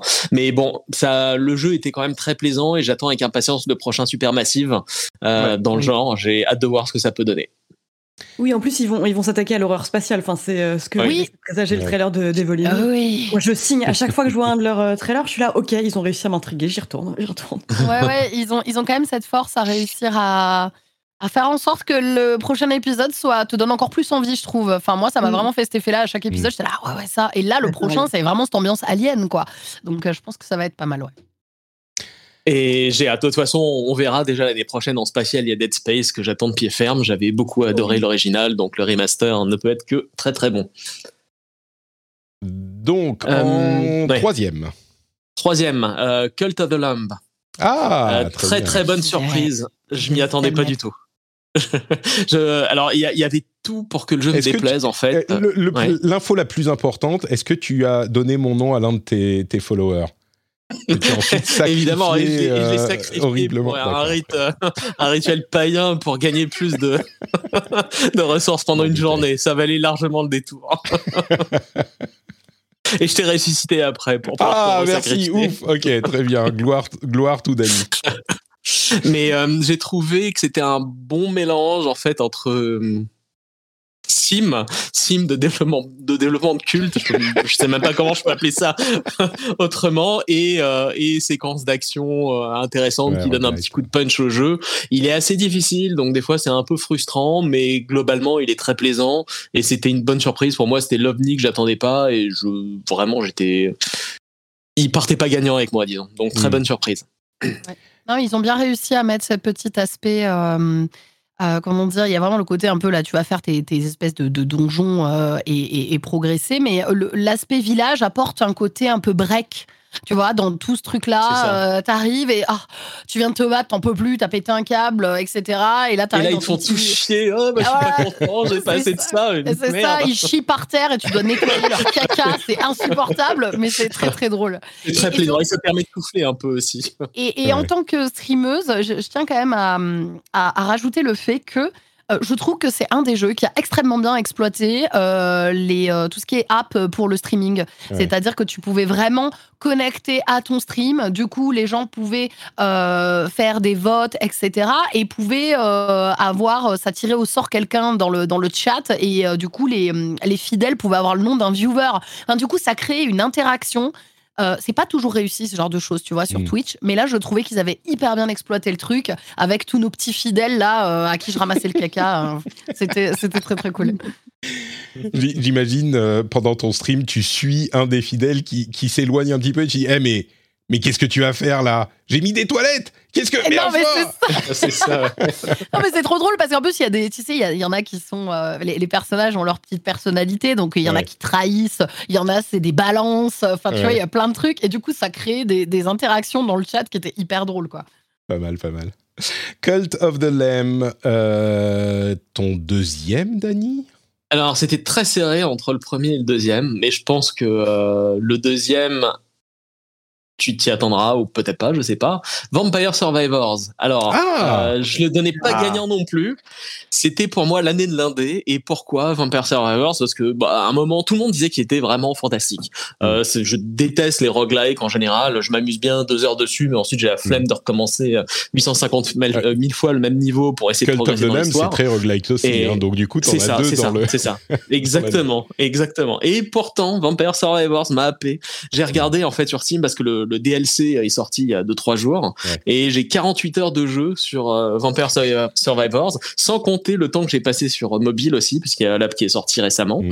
Et globalement, c'est un très très grand plaisir de jeu. Alors au début, il est un peu frustrant et difficile, mais plus tu commences à débloquer des power-ups, des upgrades, etc., après tu deviens une sorte de, machine à tuer et ça devient un véritable défouloir et une sorte de bonne alternative à Diablo. Euh, parce que finalement, euh, tu massacres tout ce qui bouge, tu as des chiffres énormes partout, des explosions, des trucs, et euh, ce que j'ai vraiment apprécié, c'est aussi la bande son euh, et les, le million de clins d'œil qu'il y a à Castlevania, euh, notamment Symphony of the Night, que j'ai beaucoup beaucoup adoré et auquel j'ai énormément joué sur plusieurs plateformes différentes. Et donc globalement, c'est un, un tout assez cohérent, un grand plaisir de jeu et le nouveau DLC qui vient de sortir est super sympa je suis content que tu, que tu évoques euh, Vampire Survivors parce que ça aurait été quand même un gros, une grosse injustice qu'on ne parle pas de ce jeu qui a ponctué, euh, enfin qui a été découvert en tout début d'année et, et, qui a quand même ponctué. Ah, en fait, tous les quelques semaines, toutes les quelques semaines, tous les quelques mois, il y a quelqu'un dans mon entourage qui découvre Vampire Survivors et qui fait mais mais c'est mais jouer. arrêtez de jouer, c'est incroyable ce jeu, c'est fou. Euh, c'est ça. Et en plus, regarde le truc, j'avais acheté euh, sur Steam. Euh, enfin, je sais pas, il coûtait quoi, 1,50€. Enfin, voilà, 2, 2 euros pour 50 heures de jeu, c'est un, mm. un, rapport investissement quasiment imbattable. Je crois qu'il y a aucun jeu qui peut arriver à ce niveau-là. C'est monstrueux. Bref, je recommande fortement et j'ai pris beaucoup beaucoup plus de plaisir à y jouer que mon top 1. Ah oui, et ton top 1, du coup, c'est Elden Ring. C'est pour ça que c'était Et le top 1, évidemment, c'est Elden Ring pour euh, la, la, ouais, enfin, c'est, globalement, le tout est magnifique, euh, direction artistique. Je suis pas ultra fan des jeux de From Software. J'aime pas trop me faire rosser pendant des heures par un boss avant de le passer. Donc, c'est pour ça que j'ai vraiment hésité. Je m'amuse beaucoup plus sur Vampire Survivors, mais euh, Elden Ring, est, ouais, c'est mm. une claque monumentale. Super. Et eh ben écoute, on rappelle euh, ton top River City Girls, The Quarry, Cult of the Lamb, Vampire Survivors et Elden Ring. C'est assez euh, éclectique et c'est un, un, un ah, j'aime, je, je, je, joue à tout. Hein. Il y a pas de. Oui, oui, je vois. Bah, comme, comme, voilà, j'ai, pas, de, j'ai pas de préférence ou de. Genre, en général, si c'est sympa, j'y jouerai et j'en prendrai grand plaisir. Donc voilà. Pas de JRPG cette année. Mais euh, je suis déçu. Pas passé loin. Je suis déçu. Ni de Triangle Stratégie, ni de. Oh là là. Bon, ok. pas de jeu d'aventure obscur, pas de Monkey Island. Désolé, JK, hein, c'est pas loin aussi. mais, il a déjà. Tu vois, au moins, on a Monkey Island. Monkey Island. Euh, Cassim, ton top 5, alors toi, il n'y a aucun jeu qu'on a mentionné qui est dans ton top. Donc, euh, je sais pas lesquels tu vas nous sortir. Le euh, c'est, c'est, oui, j'ai l'impression d'être le vilain petit canard. non, mais c'est génial, au contraire. Ah attends, ça va être trop cool. alors, le premier, c'est, bah, du coup, je, pareil, je commence par le cinquième. Enfin, je fais dans l'ordre, voilà. Et, et, et c'est le moins connu de tous. Euh, c'est euh, Stacklands. Est-ce que des gens connaissent Stacklands? Stacklands, c'est un petit chose, mais. C'est un tout petit jeu euh, qui est fait par Sockpop Collective, qui est un petit développeur qui produit régulièrement des jeux. En fait, ils ont un Patreon et tous les mois, ils font des jeux différents un peu en mode game jam quelque part. et donc lui, lui a, est sorti du lot et a tellement marché qu'en fait ils ont décidé de le continuer à le mettre à jour en dehors de ce qu'ils font habituellement. Euh, et c'est un petit jeu de, euh, à la fois de cartes et de construction de, d'un city builder, quoi, presque. Euh, Puisqu'on va associer, euh, on, va pouvoir acheter et distribuer des cartes, et avec nos cartes, on va pouvoir créer des choses, avoir des villageois, construire des maisons, aller leur faire couper du bois, un petit peu comme dans Cult of the Lamb, quelque part, en termes de construction de base, ça se rapproche assez. puisque c'est toujours une construction de base assez féodale où on va d'abord leur apprendre à chasser, etc. Euh, pas, pas, question d'avoir de, la haute technologie là-dedans. Euh, et surtout, je voulais aussi le mentionner parce que c'est un jeu euh, à 4 euros. Et mmh. je trouve que c'est un peu aussi peut-être une des nouvelles tendances qui, a, qui est née avec Vampire Survivors, du, de ce nouveau modèle économique du jeu à 2, 3, 4 euros, qui est ni un free-to-play ni un gros jeu. et qui est vraiment très accessible et du coup qu'on peut recommander facilement parce que bah, 4 euros, bon voilà, c'est pas un grand investissement. Euh, et donc je le recommanderais euh, assez facilement. Euh, et c'est un jeu qui m'a vraiment bien accroché. et j'ai en fait j'attends qu'il ait oui. C'est le genre de jeu où on, commence à jouer et puis on se rend pas compte que qu'on y passe des heures et au bout de deux heures on lève la tête et on va ah mais qu'est-ce qui s'est passé? C'est exactement ça euh, et, on débloque enfin vraiment tout le bonheur du jeu et dans la bah, bah, déjà le côté un peu très euh, euh, comment dire dans la détente de la création de la base, de arranger ses petites cartes etc. Mm. Et puis de débloquer des constructions, de progresser dans, dans l'arbre de technologie, trouver des endroits parce que les villageois après on peut leur faire exploser, explorer des lieux pardon euh, euh, des, cimetières, des montagnes, etc. Hmm. Donc il y a un petit côté aventure.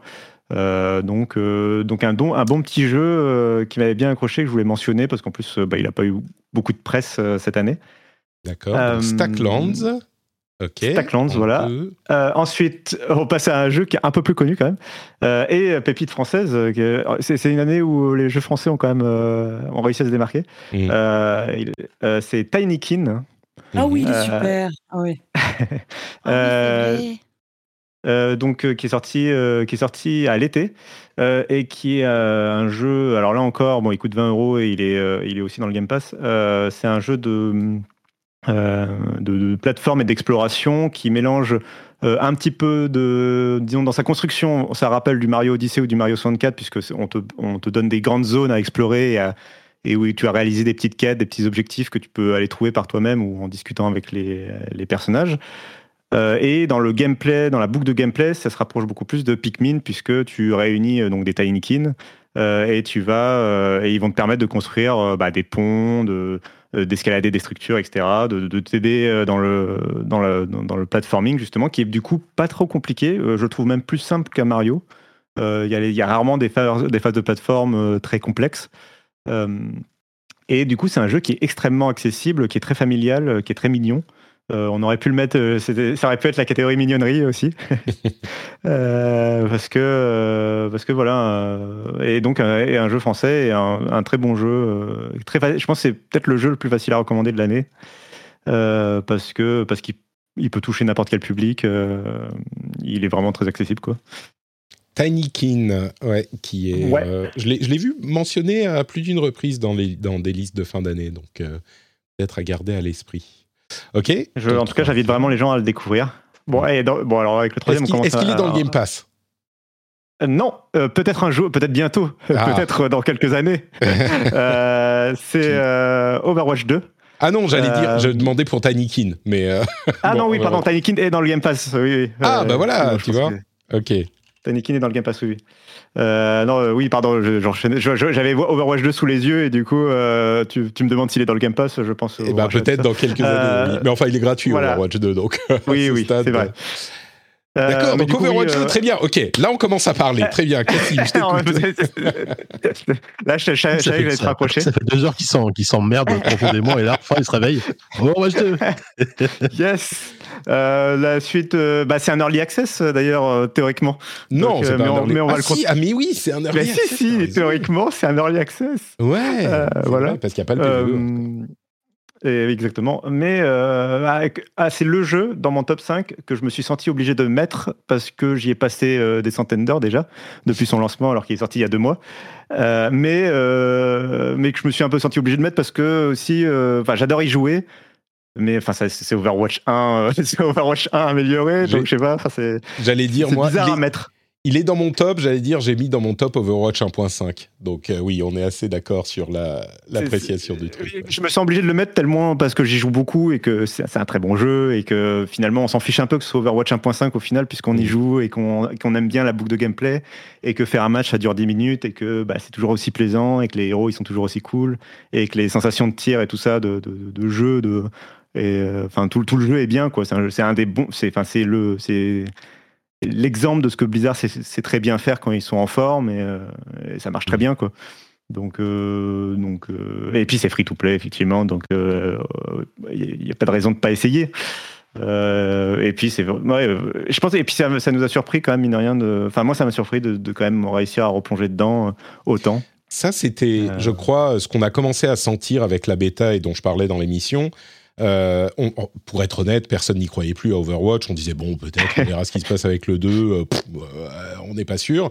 Et puis avec la bêta, on s'est rendu compte, enfin en tout cas les fans du 1 se sont rendus compte qu'ils recommençaient à jouer et qu'ils restaient sur le 2. Et quand la bêta a disparu, on était un petit peu orphelin.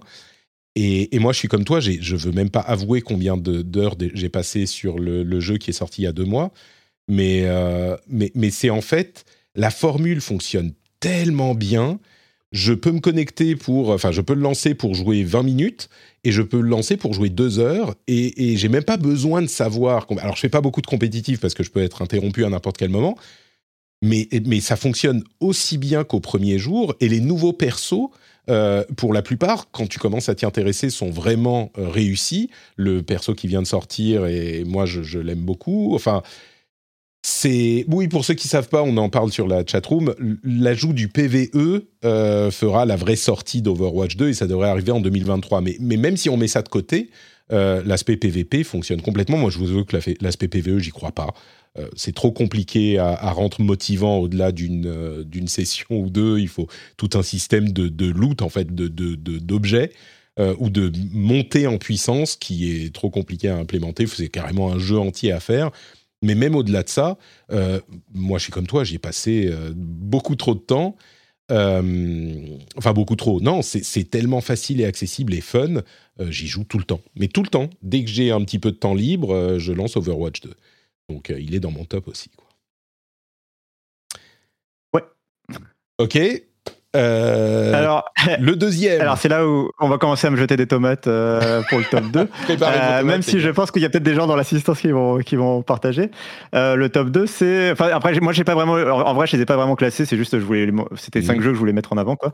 Euh, c'est Power, Power Wash Simulator. Ah, mais très bien Ça a l'air incroyable. Je l'ai pas fait, mais franchement, il paraît que c'est incroyablement satisfaisant. Je, crois qu'il est dans le top, genre, genre dans le top 10 de Polygone, un truc comme ça, Power Wash Simulator, des meilleurs jeux de l'année c'est hein.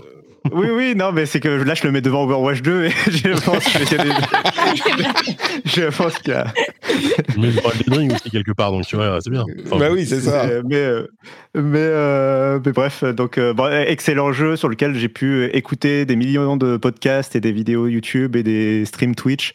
tout en jouant parce que évidemment c'est pas un jeu qui t'attire qui, qui par son scénario ou sa narration mais qui a un pouvoir de détente et de satisfaction qui est euh, incroyable. Je pense qu'il est au même niveau que euh, Vampire Survivors quand tu arrives dans les justement dans ce niveau de, de plaisir à, de très satisfaisant. Enfin voilà, il a, il a compris toutes les mécaniques pour faire plaisir aux joueurs, sauf que là, en plus, c'est bah, complètement non violent et, et complètement euh, bah, tu peux prendre ton temps. Il n'y a aucun challenge, en fait. C'est ça qui est incroyable, c'est qu'il n'y a, absolument aucun challenge. Euh, le, ton compteur d'eau est infini, il n'y a pas d'enjeu de, écologique, euh, il n'y a aucun, non, mais aucune culpabilité à avoir. tu vois, justement, tu, donnes à des, à des j'allais dire à des millions de personnes, à des dizaines de personnes le sentiment que les développeurs donnent le sentiment que l'eau est infinie. Tu te rends compte? Peut-être, peut-être. Euh, mais en tout cas, euh, en tout cas, un excellent, euh, vraiment un excellent jeu pour se détendre. surtout quand, si, vous prenez plaisir quand une quand votre plan de travail dans la cuisine est un, peu sale et que vous passez une éponge et que ça devient très propre, si, si, ça, ça vous donne un, sentiment de satisfaction, ben, il y a ça sans l'effort de faire le ménage, juste en bougeant la souris. Alors, moi j'aime bien nettoyer chez moi. J'aime bien quand c'est propre, mais je dois dire que moi, Power Wash Simulator, au début, j'étais hyper euh, en mode Ah ouais, ça va être génial, parce que j'aime bien, tu vois, les trucs de simu. Mhm. Euh, par exemple, quand euh, j'ai beaucoup joué à House Flipper, tu vois, donc nettoyer mais les alors, maisons justement, vas-y, mais. Mais, mais, c'est pas un simulator, c'est ça qui est intéressant. Mais ouais, et, et, House Flipper, en fait, ça va assez vite. Et en fait, première expérience, ok, très bien. Et ensuite, je suis arrivée sur le deuxième niveau, le jardin j'ai pété un boulard. C'est-à-dire que vraiment, ça m'a. C'est trop grand, quoi. Le jeu m'a tellement mais vénère, il y avait tellement de détails et je n'en pouvais plus. Et en fait, mon esprit de compétition prenait le dessus. Je en mode non, je ne pas ne pas terminer ce jardin. Donc, je terminais tous les recoins de ce, de ce jardin et je passerai les insultes.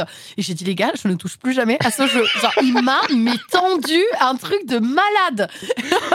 Moi, je suis, un peu, je suis un peu euh, école Trinity, un, peu moins euh, énervé, j'ai un peu moins vénère, j'ai l'impression. Mais, mais je suis un peu comme toi, l'immensité du jardin, je me suis dit, mais putain, si c'est encore plus grand après, euh, je vais pas pouvoir survivre, quoi. Alors j'ai fait la moto entre temps, mais.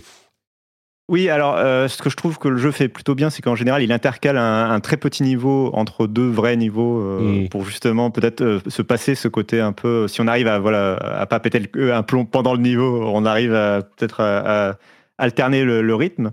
Euh, cela dit, euh, je suis assez d'accord. Euh, ah, si je devais mentionner un, défaut, pour moi, le jeu, c'est vraiment le fait que quand tu arrives à 99% de propreté de ta map, tu, tu, passes dans une sorte de pixel hunting où il faut aller chercher où était le dernier morceau de, de, de, crasse. Quand tu dois nettoyer l'intérieur du, du, barbecue en dessous, de l'autre côté, là, c'est un peu. Il, il, faudrait un mode genre lave à 80% et c'est bon. Et, après, bah, en, vrai, le jeu, alors c'est ce que le fait le jeu, mais juste que le, le, curseur est un peu, je pense effectivement un peu, peut-être un peu trop. Ils auraient peut-être mm. dû le, baisser un petit peu, mais euh, parce qu'en fait, quand tu, oui, quand tu laves euh, un X, X pourcentage, c'est genre 95% d'une surface, en fait, ils considèrent que la truc est, propre et ils te, ils te mm. tout d'un coup. Mais, euh, mais je suis d'accord que voilà, il y, a ce petit. Non, mais malgré ça, il y a des moments où tu dois chercher pour arriver à 80%. Quoi. C'est ça, on est d'accord. Euh, oui, exactement. Et, euh, et, le curseur est peut-être pas bien placé. Et bon, bref. Mais en tout cas, euh, en tout cas, le jeu est assez satisfaisant. Et je trouve que après, il porte un peu mal son nom dans le sens où tu as, quand tu arrives, enfin, les simulateurs, la plupart du temps, quand c'est des, par exemple, Farm enfin Farm Simulator et compagnie, c'est des jeux qui sont beaucoup plus complexes que ça. Mm. et alors que là, c'est un jeu qui est très simple justement. Et je pense que le côté simulateur peut même faire, faire peur à des gens parce que c'est, enfin, un simulateur, ça peut être chiant en fait si t'es pas fan du truc. Euh, par exemple, si t'es pas fan de faire de l'agriculture euh, de façon très réaliste, simulator, flight simulator, si t'es pas un fan d'aviation, c'est quand même pas le truc le plus passionnant du monde. Quoi. là, là, c'est pas du tout ça. Quoi. C'est, un jeu qui est beaucoup plus arcade. Euh, et on va jamais te demander voilà, de gérer un budget ou je sais pas quoi. quoi. Mm. Euh, donc, donc voilà, bref, c'était Power Watch Simulator euh, et vraiment le jeu pour regarder Twitch sur un autre écran. Quoi. Et ton premier jeu, est-ce que c'est celui auquel je pense ou? Bah, alors vas-y, mais je pense pas. Mais ah non, bah alors non, il y en a qu'un auquel je pense, mais si c'est pas celui-là, on sait, on sait lequel c'est pas en fait. Dans Euh, ok, tu pensais peut-être à un jeu service ou à un MMO euh, je, pensais à un jeu euh, acclamé par la critique dont les 60 premiers niveaux sont accessibles. Non, d'accord. Il n'y a pas eu d'extension cette année, je n'irai pas le mentionner. Voilà. non, c'est Two Point Campus. ah oui Jeu de gestion de... Ouais, que oui, je pars dans un truc qui est... Voilà. mais en fait, je suis tombé dedans et, et, là où je me suis rendu compte vraiment que, enfin, ce qui m'a ce qui a scellé le fait de, que ce soit mon Gotti, euh, c'est le fait qu'il a sorti, donc il est sorti cet été, et il a sorti son premier DLC là en fin d'année. Et, et je pensais, enfin, j'avais fini le jeu en fait à 100% cet été. Et j'ai acheté le DLC, je me suis remis au jeu et je me disais non, je vais pas, je vais pas réussir à raccrocher. Enfin, ça va pas forcément me raccrocher. Mm. Et en fait, si. Et je suis retombé dedans et j'ai fait le DLC à 100%. Et, et le fait d'être retombé dedans après plusieurs mois comme ça euh, m'a fait vraiment penser qu'en fait, si j'ai vraiment accroché au jeu et que et, c'est le jeu sur lequel j'ai passé euh, un des meilleurs moments de l'année. Euh, évidemment, j'aurais pu citer d'autres jeux, mais mais j'ai vraiment passé un excellent moment. et c'est un jeu. j'ai j'ai beaucoup plus accroché que euh, Two Point Hospital, qui était leur précédent jeu. Donc, pour rappeler, c'est un jeu de gestion de, très fun, très arcade. donc là où cette fois, on gère un campus universitaire, on va gérer les cours, on va gérer le repos des étudiants, leurs associations, les, les, profs, la formation des profs, etc. mais, mais beaucoup plus arcade, beaucoup plus fun qu'un city builder ou qu'un ou que des jeux de grande stratégie ou, ce genre de choses. Euh, on est très dans le cartoon. Euh, c'est un jeu aussi qui est assez simple, qui est euh, qui, a pas demandé. Enfin, des fois, il y, a certains campus où on est un peu dans le rouge et tout ça, mais c'est pas, mais c'est pas un service. Ouais, c'est pas, c'est pas un jeu où qui va te demander, qui va être très exigeant pour que tu sois dans le vert, pour que voilà, que tu arrives à, à boucler tes fins de mois. Euh, et, donc, enfin voilà, moi c'est un jeu qui que j'ai trouvé très satisfaisant, très fun, très encore une fois non violent. Alors c'était peut-être mon année des jeux euh, pas trop violents. Ouais, à part Overwatch, bon euh, c'est un peu cartoon, mais. Et voilà, c'est que, que je, pense que j'avais besoin de, bonne humeur et de, et de joyeuseté. Mais, euh, mais du coup, voilà, Tout Point Campus, vraiment, euh, j'ai adoré. Je sais qu'il n'a pas forcément fait l'unanimité en plus, mais euh, même, enfin, je veux dire, même dans le, dans, le milieu du jeu de gestion et de la simulation, quoi. mais, mais j'ai vraiment passé un, excellent moment. et moi, j'ai hâte, du coup, j'ai hâte qu'il y ait des nouveaux DLC qui sortent et, de refaire des campus, etc. Et, et j'adore. et il y a plein de, de, bonnes, il y a eu plein de bonnes idées dans le jeu pour pour faciliter justement des, des, aspects un peu pénibles des précédents jeux de ce type. Euh, moi, j'étais un grand fan de Theme Hospital et de Two Point. Euh, et j'avais un peu moins accroché à Two Point Hospital. Là, il y a vraiment des, des, mécaniques de tu peux cloner une pièce, par exemple, sans tout refaire, sans tout placer chaque meuble. Euh, tu peux, voilà, il y a des, systèmes de... Exactement. Hmm. et, le jeu est vraiment beau en fait, je trouve bizarrement. Enfin, c'est cartoon, mais c'est très, c'est très satisfaisant. Je trouve les animations, les, les personnages, le déplacement des personnages, etc. C'est du cartoon à la Wallace et Gromit euh, pour, pour donner un peu l'ADA. Moi, je n'ai pas encore joué, mais dis-toi qu'il est installé sur mon pass depuis un petit moment. Euh, donc, euh, tu vas me tenter encore plus d'y jouer. Ça fait un moment que je veux me lancer dessus et j'avais trop d'autres jeux à, faire. Mais ouais, il a l'air bien complet, quoi. Mhm. Ma, ma, compagne a passé, je crois, peut-être 40 ou 50 heures dessus pendant que je jouais à Vampire Survivors. elle, a, elle a retourné elle a retourné Two Point Campus, donc euh, oui, je, il avait, il avait l'air franchement sympa euh, euh, à jouer. J'essaierai bien à l'occasion. Bon, ben, donc les, les, jeux de Cassim, c'est Stacklands, Tiny Kin, Overwatch 2, Power Wash Simulator et Two Point Campus. Pour ma part, eh il, reste encore des trucs. il reste encore des trucs. On n'a pas fait tous les jeux qui sont sortis en 2022. Mais hein. écoute, étrangement, alors, je ne sais pas dans quel ordre les faire. Si, je vais faire d'abord les plus petits. Euh, il y a des oubliés, en fait, de, du plus ou moins début, milieu d'année, parmi les indés, qui étaient marquants. Euh, le premier, vous, vous en avez peut-être entendu parler parce que je vous en ai parlé, il a fait un petit peu de bruit, mais euh, je pense que vous l'avez oublié, c'est Neon White. Neon White, ce, ce, speedrunner, enfin c'est presque un jeu de speedrun en fait, c'est un jeu de speedrun mais vraiment de accessible. De fast FPS speedrun, de, fast FPS, de parcours euh, très rapide, super fun. Euh, Neon White, qui, qui m'a vraiment marqué en fait. Ces deux premiers jeux, c'est des jeux qui m'ont que, que j'ai pas forcément fini d'ailleurs. Euh, encore une fois, j'ai pas passé beaucoup de temps à finir les jeux et qui sont pas forcément les jeux les plus éclatants de l'année, mais qui m'ont vraiment marqué. Moi, j'y pense toutes les quelques semaines. Je me dis ah, je, je me referais bien une petite partie de Neon White. Perfection avec laquelle il réussit à te t'impliquer dans son, ce type de jeu qui est généralement hyper hermétique. Euh, toute la partie euh, un petit peu visual novel, je vous avoue que je m'en passerai à la limite presque, mais ça c'est distrayant sans être hyper motivant. Mais les niveaux sont tellement bien faits et tellement euh, ils t'invitent tellement à essayer de te dépasser, enfin de, te dépasser, c'est un grand mot, mais de, de, de faire mieux pour obtenir cette médaille d'argent ou médaille d'or qui est pas si difficile à obtenir, et puis tu peux aller plus loin ensuite si tu veux, mais t'es pas obligé. Vraiment une, une réussite qui m'a marqué. C'est plus parce qu'il m'a marqué que parce que je le trouve incroyable et que je l'adore, Neon White. Donc ça, c'est le, le, on va dire en top 4, euh, ou top 5, ou les deux ex 4 et 5. L'autre, c'est euh, ce jeu, par contre, dont je sais que vous, avez, vous y avez sans doute joué, c'est Sifu. Et Sifu, c'est encore ah. un jeu, un jeu français, je crois. Oui, qui était, très chouette. Ouais, jeu français également. Non, mais grosse année Cocorico. ouais, carrément. euh, du coup, ton top 5 n'était pas Sifu. Bah, c'est pas Patrick qui dit ça. C'est pas Cassim qui dit ça, c'est notre Cassim qui dit ça. Euh, donc Julie et Jika, vous y avez joué aussi à Sifu, euh, je comprends. Euh, ouais, mais moi j'ai pas du tout accroché, mais euh, ah. parce que le, en fait, j'ai pas du tout accroché à la proposition. Ça pourrait me plaire visuellement, c'est hyper intéressant, ça s'inspire de des films de kung-fu des années, je sais pas, 60, 70 probablement. et ça, en soi c'est cool, mais moi j'aurais voulu euh, un beat'em all linéaire en 3D. Ah oui, d'accord. Euh, pas, trop.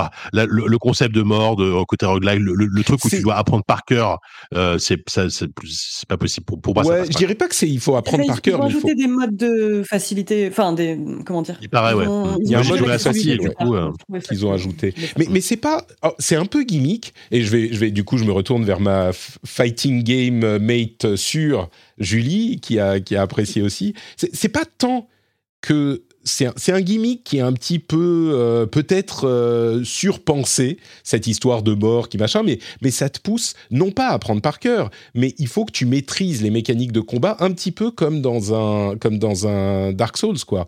Et, et tu peux pas vraiment progresser. Au bout d'un moment, tu vas finir par euh, être trop vieux et, et, mourir si tu maîtrises pas le jeu. Et donc, ça t'encourage vraiment à maîtriser. Et c'est vrai que au bout d'un moment, le premier niveau sur lequel tu as galéré comme un fou, euh, pas juste avec les upgrades que tu trouves, mais simplement parce que tu comprends le jeu et tu le maîtrises, bah tu vas passer, euh, ça va passer comme dans du beurre et tu le fais sans mourir une fois. Alors qu'au début c'était super dur. Euh, je crois que je me suis arrêté à la fin du, troisième ou quatrième niveau où j'en ai eu un petit peu marre, j'avoue, de, de, me taper la tête contre les murs. Mais l'impression de badasserie quand tu maîtrises le truc, il y a deux ou trois scènes quand tu arrives dans la boîte de nuit et que tu en as 15 autour de toi et que tu les massacres en quatre coups de poing, et, enfin, t'es, euh, John Wick, quoi. Bon, t'as pas les armes, mais t'es John Wick dans ce jeu. Et j'ai jamais vécu un jeu qui te fait vivre le fantasme de ces films de, d'arts martiaux des années 80-90 ou même plus modernes, parce que John Wick, c'est très moderne, justement, comme, comme cinéma. Euh, aussi bien réalisé que Sifu. Et il m'a marqué, euh, vraiment, j'y pense encore, quoi à Sifu. Faudrait peut-être que j'essaye le, que je réessaye de m'y mettre. Ah non, mais je l'ai adoré aussi, mais justement pareil. Enfin, il y a un moment où j'avais atteint un point de rupture. Hmm. Et euh, bah, avant, euh, justement, qu'il propose des, des, modes de difficulté euh, différents, quoi. Mais, mais c'est vrai qu'à la fois, je trouvais ça ultra réjouissant. Enfin, sur les trois premiers niveaux, en tout cas, il y avait un côté ultra réjouissant à apprendre à maîtriser un niveau, le connaître par cœur, savoir exactement quel est euh, l'objet environnant que je veux balancer aux ennemis, mm. quel chemin je vais prendre, parce qu'il y avait aussi la possibilité de faire des raccourcis. Et c'est vrai que ça te force à une certaine maîtrise qui tenait bien sur peut-être deux trois niveaux, mais sur euh, l'intégralité du jeu, c'était euh, c'était un peu lourd, je trouve. C'était un peu trop. ouais, sinon, oui, oui, super chouette. Donc, euh, Sifu en position, on va dire, 3 euh, et 2 à égalité, comme là c'était 5 et 4 à égalité. On a euh, bah, Overwatch 2 que j'ai déjà mentionné, et évidemment, vous l'attendez, Destiny 2 The Witch Queen, The, Witch Queen que je peux mentionner parce que l'extension est sortie cette année. Donc, pour le coup, et j'ai regardé, j'ai quelques, quelques, une bonne quantité de temps dans mon résumé PlayStation de l'année sur Destiny 2. Euh, bah ça, ça continue à fonctionner quoi. Ça continue à fonctionner, c'est très formulaïque, mais le plaisir de, du gunplay est imbattable sur Destiny et le fun euh, diabloesque d'avoir des nouvelles armes qui vont te faire faire des différentes builds et des nouveaux euh, des, nouveaux, des nouvelles specs, des nouvelles spécialisations, des nouveaux talents euh, qui vont te faire jouer de manière un petit peu différente et l'impression d'être super puissant euh, euh, et, même l'impression de fun de, finir la campagne en mode légendaire, ce qui était vraiment difficile. c'est, enfin, comme je le dis depuis maintenant un moment, ça fait presque dix ans que Destiny m'accompagne. Euh, et d'ailleurs, on n'a pas mentionné World of Warcraft Dragonflight, ce qui est notable, je crois, parce que c'était le jeu qui m'a accompagné pendant les dix années précédentes, je crois. Euh, mais ça fait dix ans que Destiny m'accompagne et j'y reviens régulièrement. Et là, j'attends qu'une chose, c'est l'arrivée de euh, Lightfall en février. Je suis toujours à fond. Et il y a aussi ce concept de jeu doudou. Euh, dont on parlait il y a quelques semaines, de jeux doudou de Comfort Games, je crois que c'est toi qui, les appelais comme ça, Cassim, euh, où j'ai pas envie de me prendre la tête, j'ai pas envie de me d'investir intellectuellement l'effort de, de, faire un, de, de, découvrir le jeu ou d'apprendre des mécaniques ou de rechercher des solutions ou quoi que ce soit. Eh ben, je relance ces jeux que je connais et, c'est un, plaisir qui est immédiat, qui est facile et qui est pas du tout euh, ni honteux ni à, comment dire discarder. Euh, c'est complètement valide comme plaisir vidéoludique. Euh, et moi, j'y, je, replonge régulièrement. Quoi. Donc Destiny, il fait partie encore une fois de mon de mon top. Quoi. Et, et, sur Destiny, je me sens autant sur Overwatch, je me sens seul, mais il y a quand même Cassim. Autant sur des putain, je suis mais vraiment ah dans le désert, quoi. T'as pensé à faire un podcast euh, que, que, entre, entre fans de Destiny? Il y en a forcément qui seraient chauds pour faire un podcast. Là. Alors, le problème de euh, ces podcasts, c'est que euh, il faudrait que je, je le, je le sorte. On pourrait le faire version Destiny, quoi. C'est complètement possible, mais il faudrait que je le sorte et que je ne mette face de nouveaux épisodes que quand j'y joue, tu vois, parce que j'y joue pas non-stop non plus. Donc ça, c'est un petit peu, un petit peu difficile pour ça.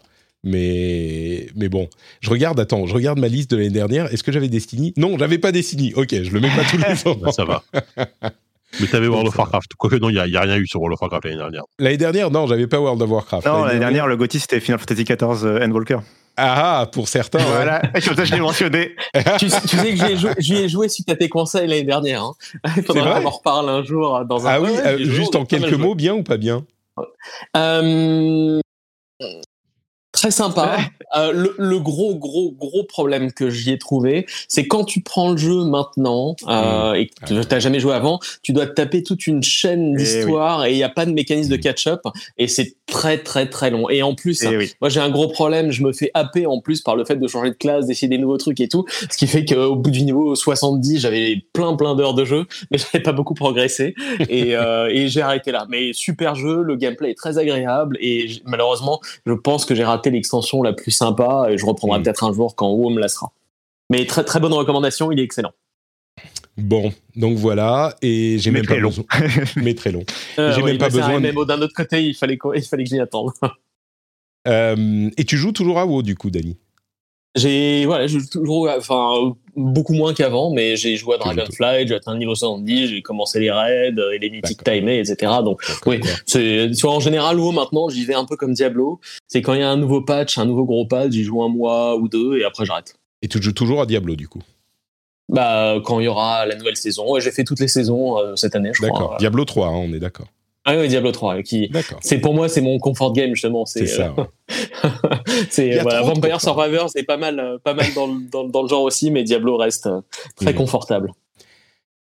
Bon, et puis bah, j'ai même pas mentionné mon premier, mais vous l'avez compris, hein, c'est Elden Ring évidemment. Donc je crois qu'on arrive à au choix fatidique de notre jeu de l'année et euh, alors, Iscarina est plus là pour défendre euh, A Little to the Left, mais je crois que. Si c'était assez... payé Little to the Left, c'est la seule à avoir joué, mais ce serait la surprise, incroyable, tu vois. Ah, oui, oui, ça serait fou. Ah, j'ai joué à Little to the Left, j'ai pas pu rebondir, mais c'est que moi, au contraire, il m'a crispé, c'est un truc de malade. Euh, ah ouais Je pensais trouver satisfaction, bonheur et détente.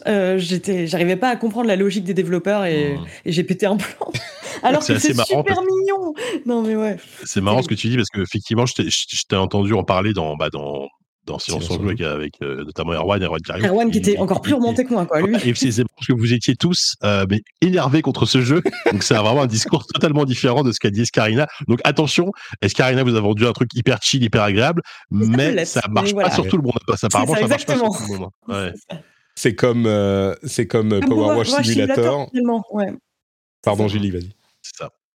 Ah non, exactement, ouais. Comme le niveau du jardin, euh, le niveau polarisant de Power Wash Simulator. Donc, du coup, euh, oh, est-ce qu'il y a une opposition à ce que Elden Ring soit le jeu de l'année? Je crois que moi, je me battrais là. On en a, si vous voulez, on peut prendre une heure pour en parler, mais moi, je me battrais pour que ce soit Monkey Island. Donc voilà. Euh, écoute, bien sûr, je crois que tu es, es, le seul à l'avoir mentionné. sinon, je pense que je vais, je vais mettre JK d'accord euh, avec moi. Euh, Last Crusade ou le Fate of the Atlantis. Euh... Ça, c'est le Gotti de la. De la le, le, le GOAT, ouais, le, le Gotti quand on était. ouais, c'est le, c'est le GOAT tout court le, le greatest of all time, euh, pas de, de cette année. Mais évidemment, enfin, Elden Ring, même si c'est la, la tarte à la crème, c'est les fours machins dans la pièce, tu devrais appeler ça ce que tu veux, mais c'est compliqué cette année de pas, euh, de pas, mm. de pas dire Elden Ring parce que en, en vrai, ce serait d'avoir une espèce de posture un peu, un peu, un peu naze entre guillemets, de, de, dire ah bah non, on veut pas que ce soit Elden Ring parce que tout le monde l'a fait quoi. Ouais. En même temps, Elden Ring est tellement monstrueux entre tous les points. Euh, même si moi t'es pas mis dans mon top, mais voilà quoi. Ouais, c'est ça. Exactement. Alors que Call of Duty Modern Warfare 2. on l'a pas cité en plus. J'aime bien, en plus, j'y joue. Là, joue non, mais oui, hein. mais bon, c'est. bien sûr, mais. Le, propos artistique est quand même un peu plus faible dans Call of Duty que, que voilà, dans... un, tout petit peu, ouais. Tout je crois que. Oui, pardon? Quelqu'un voulait ajouter quelque chose? Non, non. Euh, alors non seulement euh, clairement bah, Elden Ring euh, bon je pense que c'est incontournable et que, que comme je le disais on trouvera on aura du mal à ne pas être d'accord ou, à s'opposer violemment euh, à un tel choix, hein, que qu'on soit un critique ou un joueur. Je pense que tout le monde est sur la même longueur d'onde. Et, le truc que je retiens peut-être même encore plus que le fait que euh, Elden Ring soit le GOTY de l'émission cette année euh, par consensus, c'est que il me semble impossible de trouver un dauphin. on a une telle variété dans les jeux oh. proposés non, quelqu'un a une proposition D'accord. Ouais, non, je suis pas, je suis pas d'accord avec toi. il y a des euh, qui sont revenus. je pense que, je pense que, enfin, je pense qu'il y a deux noms qui ressortent clairement du lot et mais non, euh, God of War Ragnarok. Euh, bah, God of War, il a été mentionné deux fois et encore à demi mot. Enfin, oui, mais au, au, sens large, au sens large, je pense que, ouais, je sais pas.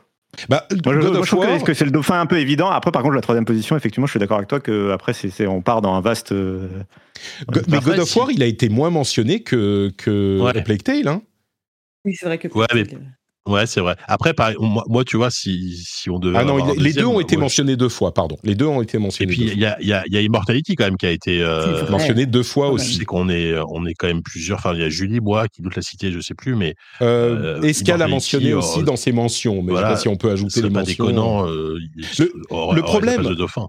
Le, problème avec euh, les mentions, c'est que on a des gens qui, ont, qui ont mis 3-4 jeux, et si on compte les mentions, bah on est, on part sur euh, tout le monde va mettre des mentions, et donc tous les jeux peuvent être, euh, tu vois. Et, alors attends, Immortality, il est trois fois si on compte les mentions. God of War, il est deux fois si on si on compte les mentions. Et Plague Tale, Plague Tale, il est deux fois sans compter les mentions. Bah, Donc, euh, en vrai, tu vois, et, moi je trouve ça, je trouve ça plutôt stylé que on ait l'espèce de, de monde ouvert ultime en première position et un jeu hyper chelou mais euh, avec une proposition incroyable en deuxième, tu vois. D'accord. Euh, et pas parce que ça correspond strictement à mon top. C'est ça. moi j'aurais pu mettre en mention, j'aurais pu mettre Vampire Survivors en mention. Du coup, on peut jouer comme ça aussi. Mais justement, ça, ça, ça montre à quel point le jeu vidéo est, varié, quoi. Est-ce que est-ce qu'on veut pas plutôt euh, mentionner un jeu comme Tinykin qui est, à la, qui est très grand public et qui justement s'adresse à tout le monde et pas rester dans l'entre-soi de JK des jeux pour adultes avec euh, Immortality euh, et, Elden Ring? Mais c'est vrai que c'est un peu le tout de l'année Tinykin. Après, ça dépend. mais ouais, mais ça dépend si on veut si on veut être un gatekeeper ou pas quoi. En gros. je l'ai mentionné. Je savais pas qu'on pouvait. Tu savais pas qu'on pouvait, mais c'est un jeu qui est sorti cette année, Tinykin. Non, mais je veux dire faire des mentions honorables parce que je l'aurais mis dans mes mentions. Ah oui, non, euh, d'accord, mais je veux dire. Il est dans mon top 10, quoi. Ok, c'est ça. Mais dans les top 5, il y a que Cassim qui l'a mis, Tinykin. Donc, euh, c'est pas, euh, c'est pas It Takes Two. À un moment, si on, si on est. Je comprends qu'on veuille mentionner plein de trucs, mais il faut s'engager. Vous voyez, à un moment, si on veut le. La rédaction s'engage. Est-ce que ce ne serait pas le chat qui, qui devrait décider du. du, du, eh, on se prend pour Elon Musk, le The People have spoken. on met. Non, non, non. C'est un, un engagement éditorial de. Ragnarok, vous y tenez tant que ça pour le... Enfin, de toute façon, ça, ça, ça, ça vaut pour rien parce que c'est par, rapport à, par, rapport, par, rapport à, par rapport au jeu, par rapport à l'industrie, etc. Mais moi, je trouve ça... pardon, euh, que... moi, je, je, suis pas du tout d'accord. Pour moi, c'est un jeu, il y, a une, il y, a une liste et il remplit toutes les petites cases super bien, mais il fait rien d'exceptionnel.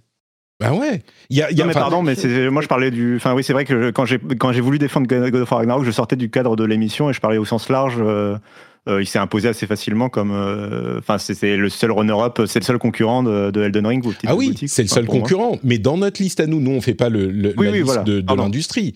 dans, dans nos listes à nous, il y a qu'une personne qui l'a mis dans son top. Trinity l'a mis en, en mention. Mais en mention, ça veut dire qu'il n'est pas dans les 5 meilleurs jeux. Donc, il y a une seule personne qui l'a mis dans son top 5. Ça me paraît difficile de mettre. à, la limite, moi, je serais plus, je serais plus prompt à accepter Immortality ou Requiem en, dauphin que, que God of War. Et pourtant, enfin, moi, je suis pas le dernier quand il s'agit d'apprécier les triple A, quoi. Ouais. Bah, sinon, tant pis, on, on, fait, on fait une émission euh, la semaine prochaine pour décider, je sais pas. c'est ça. Le presque ouais, gothique. Euh, une émission de 5 heures ce soir. Donc, ok, on va faire un truc. Gotti, Elden Ring, et puis les dauphins, c'est Requiem et euh, Immortality. Alors, on fait un vote sinon. Ch ch chacun vote entre les deux. Et, euh... entre, entre Requiem et Immortality? J'ai pas joué à Requiem, mais euh, j'ai à peine joué à Immortality. Bah, bah, tu votes quand même. Bah, je vote quand même. non, mais pour la personne en qui tu crois le plus. moi, moi, je donne mon vote à celui qui met euh, Vampire Survivors en troisième. Hein. Ah, mais, c'est quoi ah, ces négociations On, a, on, a, à la FIFA, les gars. On en a deux. non, moi je crois que euh, Immortality, vous avez l'air de beaucoup y tenir, JK et Julie. Euh, ah, mais moi j'ai envie de voter pour, bien sûr, mais, mais bon, après je comprends. Immortality. Euh... Trinity, t'en as fait un des deux, toi Immortality ou A Plague Tale? Pas du tout. donc je ne peux pas trancher. J'aurais bien aimé trancher, euh, mais j'ai fait aucun des deux. Donc euh, alors est-ce qu'elle a mis est-ce qu'elle a mis A Plague Tale dans sa liste et Immortality en mention? Dany, t'as fait un des deux?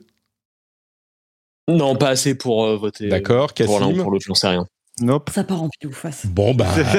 Oh non mais du coup, du coup, on va faire un truc. On va faire un truc. Vous êtes tous les deux, Julie et Jika, les deux derniers présents. Euh, on va, on va vous laisser décider. Un, c'est le choix. Alors là, votre votre euh, insistance se retourne contre vous parce que je vous donne le choix cruel de devoir choisir entre les deux lequel vous, vous gardez et lequel vous vous égorgez dans une allée et oubliez à jamais. Oh bah, la fin d'une émission. Oh ah moi je garde largement Immortality, honnêtement. Euh... Ah ouais, d'accord, bah, merde, il y a aucune hésitation. Bah non, mais moi je suis pareil, il n'y a, a, aucun. Enfin, Immortality est, est, premier dans mon top, donc euh, ouais. évidemment, il n'y a aucun problème. Non, non, Immortality mérite, euh, mérite largement euh, sa place de deuxième, même s'il aurait dû être premier, mais bon, ça c'est. Très bien, donc notre Gotti c'est Elden Ring et le Dauphin, euh, un petit peu négocié, euh, moi je trouve de manière euh, discutable. Peu, Immortality. Très bien. Bah écoutez, c'est le jeu. Si hein, tu veux, Patrick, je m'engage pour l'année prochaine de enfin jouer à Destiny. Et peut-être que l'année prochaine, Destiny sera deuxième. Alors, tu sais, il y, a, il y, a, beaucoup de jeux que tu pourrais apprécier. Je crois que Destiny, c'est parmi les jeux que tu pourrais le moins apprécier au monde. Donc j'apprécierais, moi, ah. que tu fasses l'effort de tester. Mais, euh, mais je suis vraiment. En plus, euh, j'avoue que pour les nouveaux joueurs, c'est pas évident. Je ferai un guide à un moment. Ouais, et euh, peut-être qu'on fera. Il y aura quelque chose à faire autour de Destiny pour la sortie de, de Lightfall. Ok. Ah. Et si je peux me permettre un dernier mot sur la liste, euh, du coup, euh, sur, euh, un autre, une autre conclusion quoi, en, dehors de l'histoire de Gauthier ou de Dauphin, c'est, et tu en parlais dans l'émission, sur la diversité des jeux. Y a, je crois que dans, dans ma liste globale, il n'y a pas deux jeux, à part vraiment, si on veut prendre par exemple Destiny 2 et Overwatch 2 ou euh. God of War et Plague Tale, il n'y a pas deux jeux qui sont dans, la même, dans le même genre, en fait, tout simplement. Mm, vrai. Euh, tous les jeux sont dans des genres différents, dans des, avec des gameplays vraiment différents, donc, euh, et sont pas concurrents les uns avec les autres. Quoi, donc, même, euh... même artistiquement, tu vois, il y a vraiment un, un, monde entre euh, God of War, euh, Elden Ring, Immortality, Tiny King, enfin, tu vois, c'est des trucs. -hmm. et, et on retrouve pas les mêmes jeux dans nos listes du tout. il y a encore, il doit y en avoir quatre qui sont mentionnés deux fois ou plus. Et tous les autres, c'est ouais, des jeux qu'on trouve vraiment. Moi, c'est le truc que je retiens euh, de toutes ces discussions. Les gens qui nous disent que oh, les jeux vidéo, c'est toujours pareil, c'est ce que je disais au début, quoi. mais faut faut vraiment ouvrir les yeux. Je suis, il y a une limite à la à la boboterie euh, euh, intellectualisante du jeu vidéo, quoi. C'est invraisemblable ce qu'on a eu comme proposition aujourd'hui. Alors peut-être que c'est pour ça aussi, parce qu'à part Elden Ring, il y en a pas, il y en a pas qui se démarquent énormément. Il n'y a pas de gagnant euh, hyper clair. Euh, contrairement à certaines autres années où tu avais un trio de tête qui se retrouvait partout, c'est possible, mais il n'empêche. Là, on a des jeux, et c'est pas des jeux qu'on a mis là parce qu'il fallait euh, racler les fonds de tiroir, c'est des jeux dont on est tous assez, assez contents, assez fiers et qu'on a énormément aimé. Donc, euh, et il y en a plein qu'on n'a pas cités qui pourraient tout à fait avoir leur place et que, et qui, enfin voilà, qui ont pas. Pour, toutes les, critiques que j'ai fait sur God of War, euh, je, trouve quand même que c'est un jeu exceptionnel. Comme disait Danny qui l'a platiné, il y a, des qualités indéniables, enfin, plus que des qualités indéniables. Bon, bah écoutez, euh, deux heures et demie pour décider un truc qu'on aurait pu faire en ah. dix minutes. J'ai noté plein de jeux, c'est trop cool. oui, non, mais c'est très bien. Mais deux heures et demie pour dire que Elden Ring est le GOTY de 2022. Bravo. Euh, on a, on a, écoute, euh, en fait, on a une, une, pendant deux heures et demie pour laisser une porte grande ouverte à la fin. Mais vraiment, on l'a ouvert tout doucement, quoi. Ah bah, on, est, on, est, toujours plus rapide que Jeff Kelly. Hein. ouais, et, et, on a eu moins de, de uh, World Premiere quand même, il faut avouer.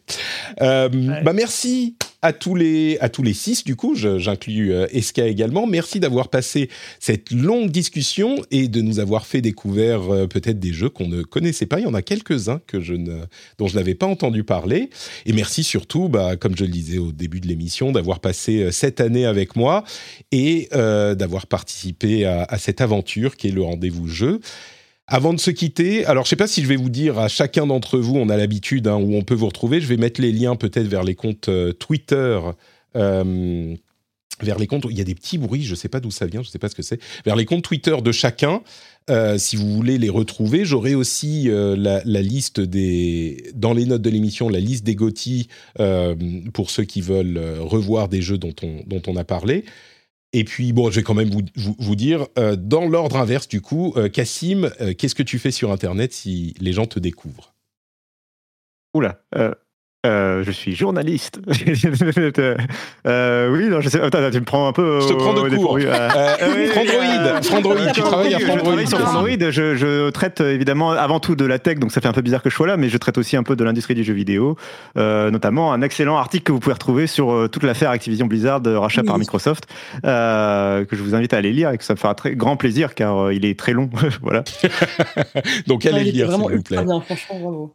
Euh, où te retrouve-t-on sur Internet? Eh ben, sur Twitter, mon handle c'est @notdany. Je ne poste pas beaucoup, beaucoup, mais je lis régulièrement et je commente des fois tes, euh, tes posts hein, quand. Quand, quand j'ai des choses acerbes à dire. C'est ça. ça oui, c'est tous les jours, mais euh, disons que j'ai pas forcément le temps de rebondir à chaque fois. Escarina, vous la retrouvez sur Kiss My Geek et le lien sera dans les comptes dans le compte, euh, dans les notes de l'émission bien sûr, vers le compte Twitter. Trinity, où es-tu sur Internet? Bah toujours sur Twitch, euh, chaîne Trinity. Euh, ça joue en ce moment, ça joue à des jeux d'horreur, quoi. Voilà, bon, classique. Comme toujours, comme toujours. Julie, oh, fidèle à moi-même. oh, oui. une saine passion, une saine passion. Où es-tu sur Internet, Julie? Euh, sur Twitch, sur, sous le pseudonyme Hélène Ripley, où effectivement, moi aussi, je fais parfois des jeux d'horreur parce que c'est vraiment une des meilleures choses à faire au monde. Et sur Twitter, sous le pseudo ICTH. ICTH. JK, où es-tu? Bah moi, je suis toujours sur ZQSD, le podcast de jeux vidéo sur PC. On vient de sortir un numéro là, on, on revient sur les Game Awards et on parle de Chou Chou Charles. C'est un jeu que j'ai pas pu évoquer pendant mon top parce qu'il est quand même, il mérite pas d'être dans le top, mais c'est un jeu, c'est un nanar attachant. Quel, euh, quel il faut, bizarre. Il faut essayer, mais c'est un nanar. C'est un sacré nanar, mais euh, mais c'est un jeu très étrange. Mais c'est euh, cool. Il est hyper prenant, ouais. Ouais, ouais, c'est assez marrant. C'est fauché en plus sur plein de points, et mais en même temps, c'est assez facile à jouer.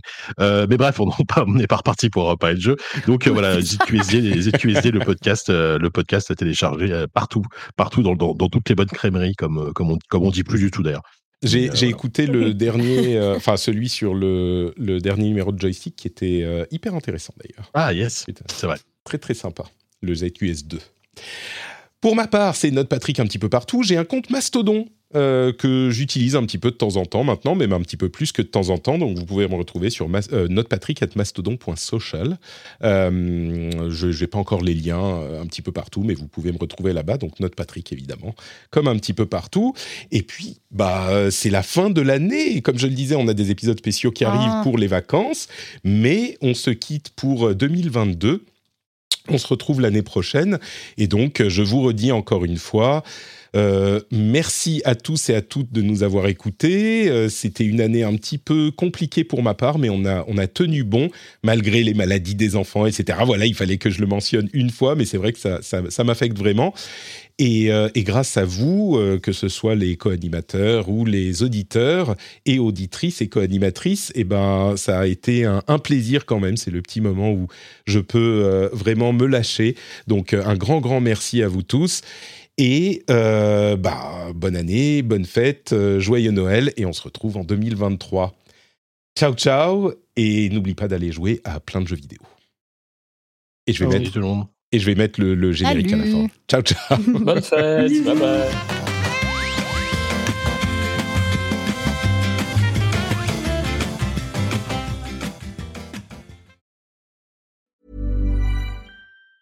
Planning for your next trip? Elevate your travel style with Quince. Quince has all the jet setting essentials you'll want for your next getaway, like European linen, premium luggage options, buttery soft Italian leather bags, and so much more. And it's all priced at 50 to 80% less than similar brands. Plus, Quince only works with factories that use safe and ethical manufacturing practices. Pack your bags with high-quality essentials you'll be wearing for vacations to come with Quince. Go to quince.com slash trip for free shipping and 365-day returns. Hiring for your small business? If you're not looking for professionals on LinkedIn, you're looking in the wrong place. That's like looking for your car keys in a fish tank. LinkedIn helps you hire professionals you can't find anywhere else, even those who aren't actively searching for a new job but might be open to the perfect role. In a given month, over 70% of LinkedIn users don't even visit other leading job sites. So start looking in the right place. With LinkedIn, you can hire professionals like a professional. Post your free job on linkedin.com slash people today.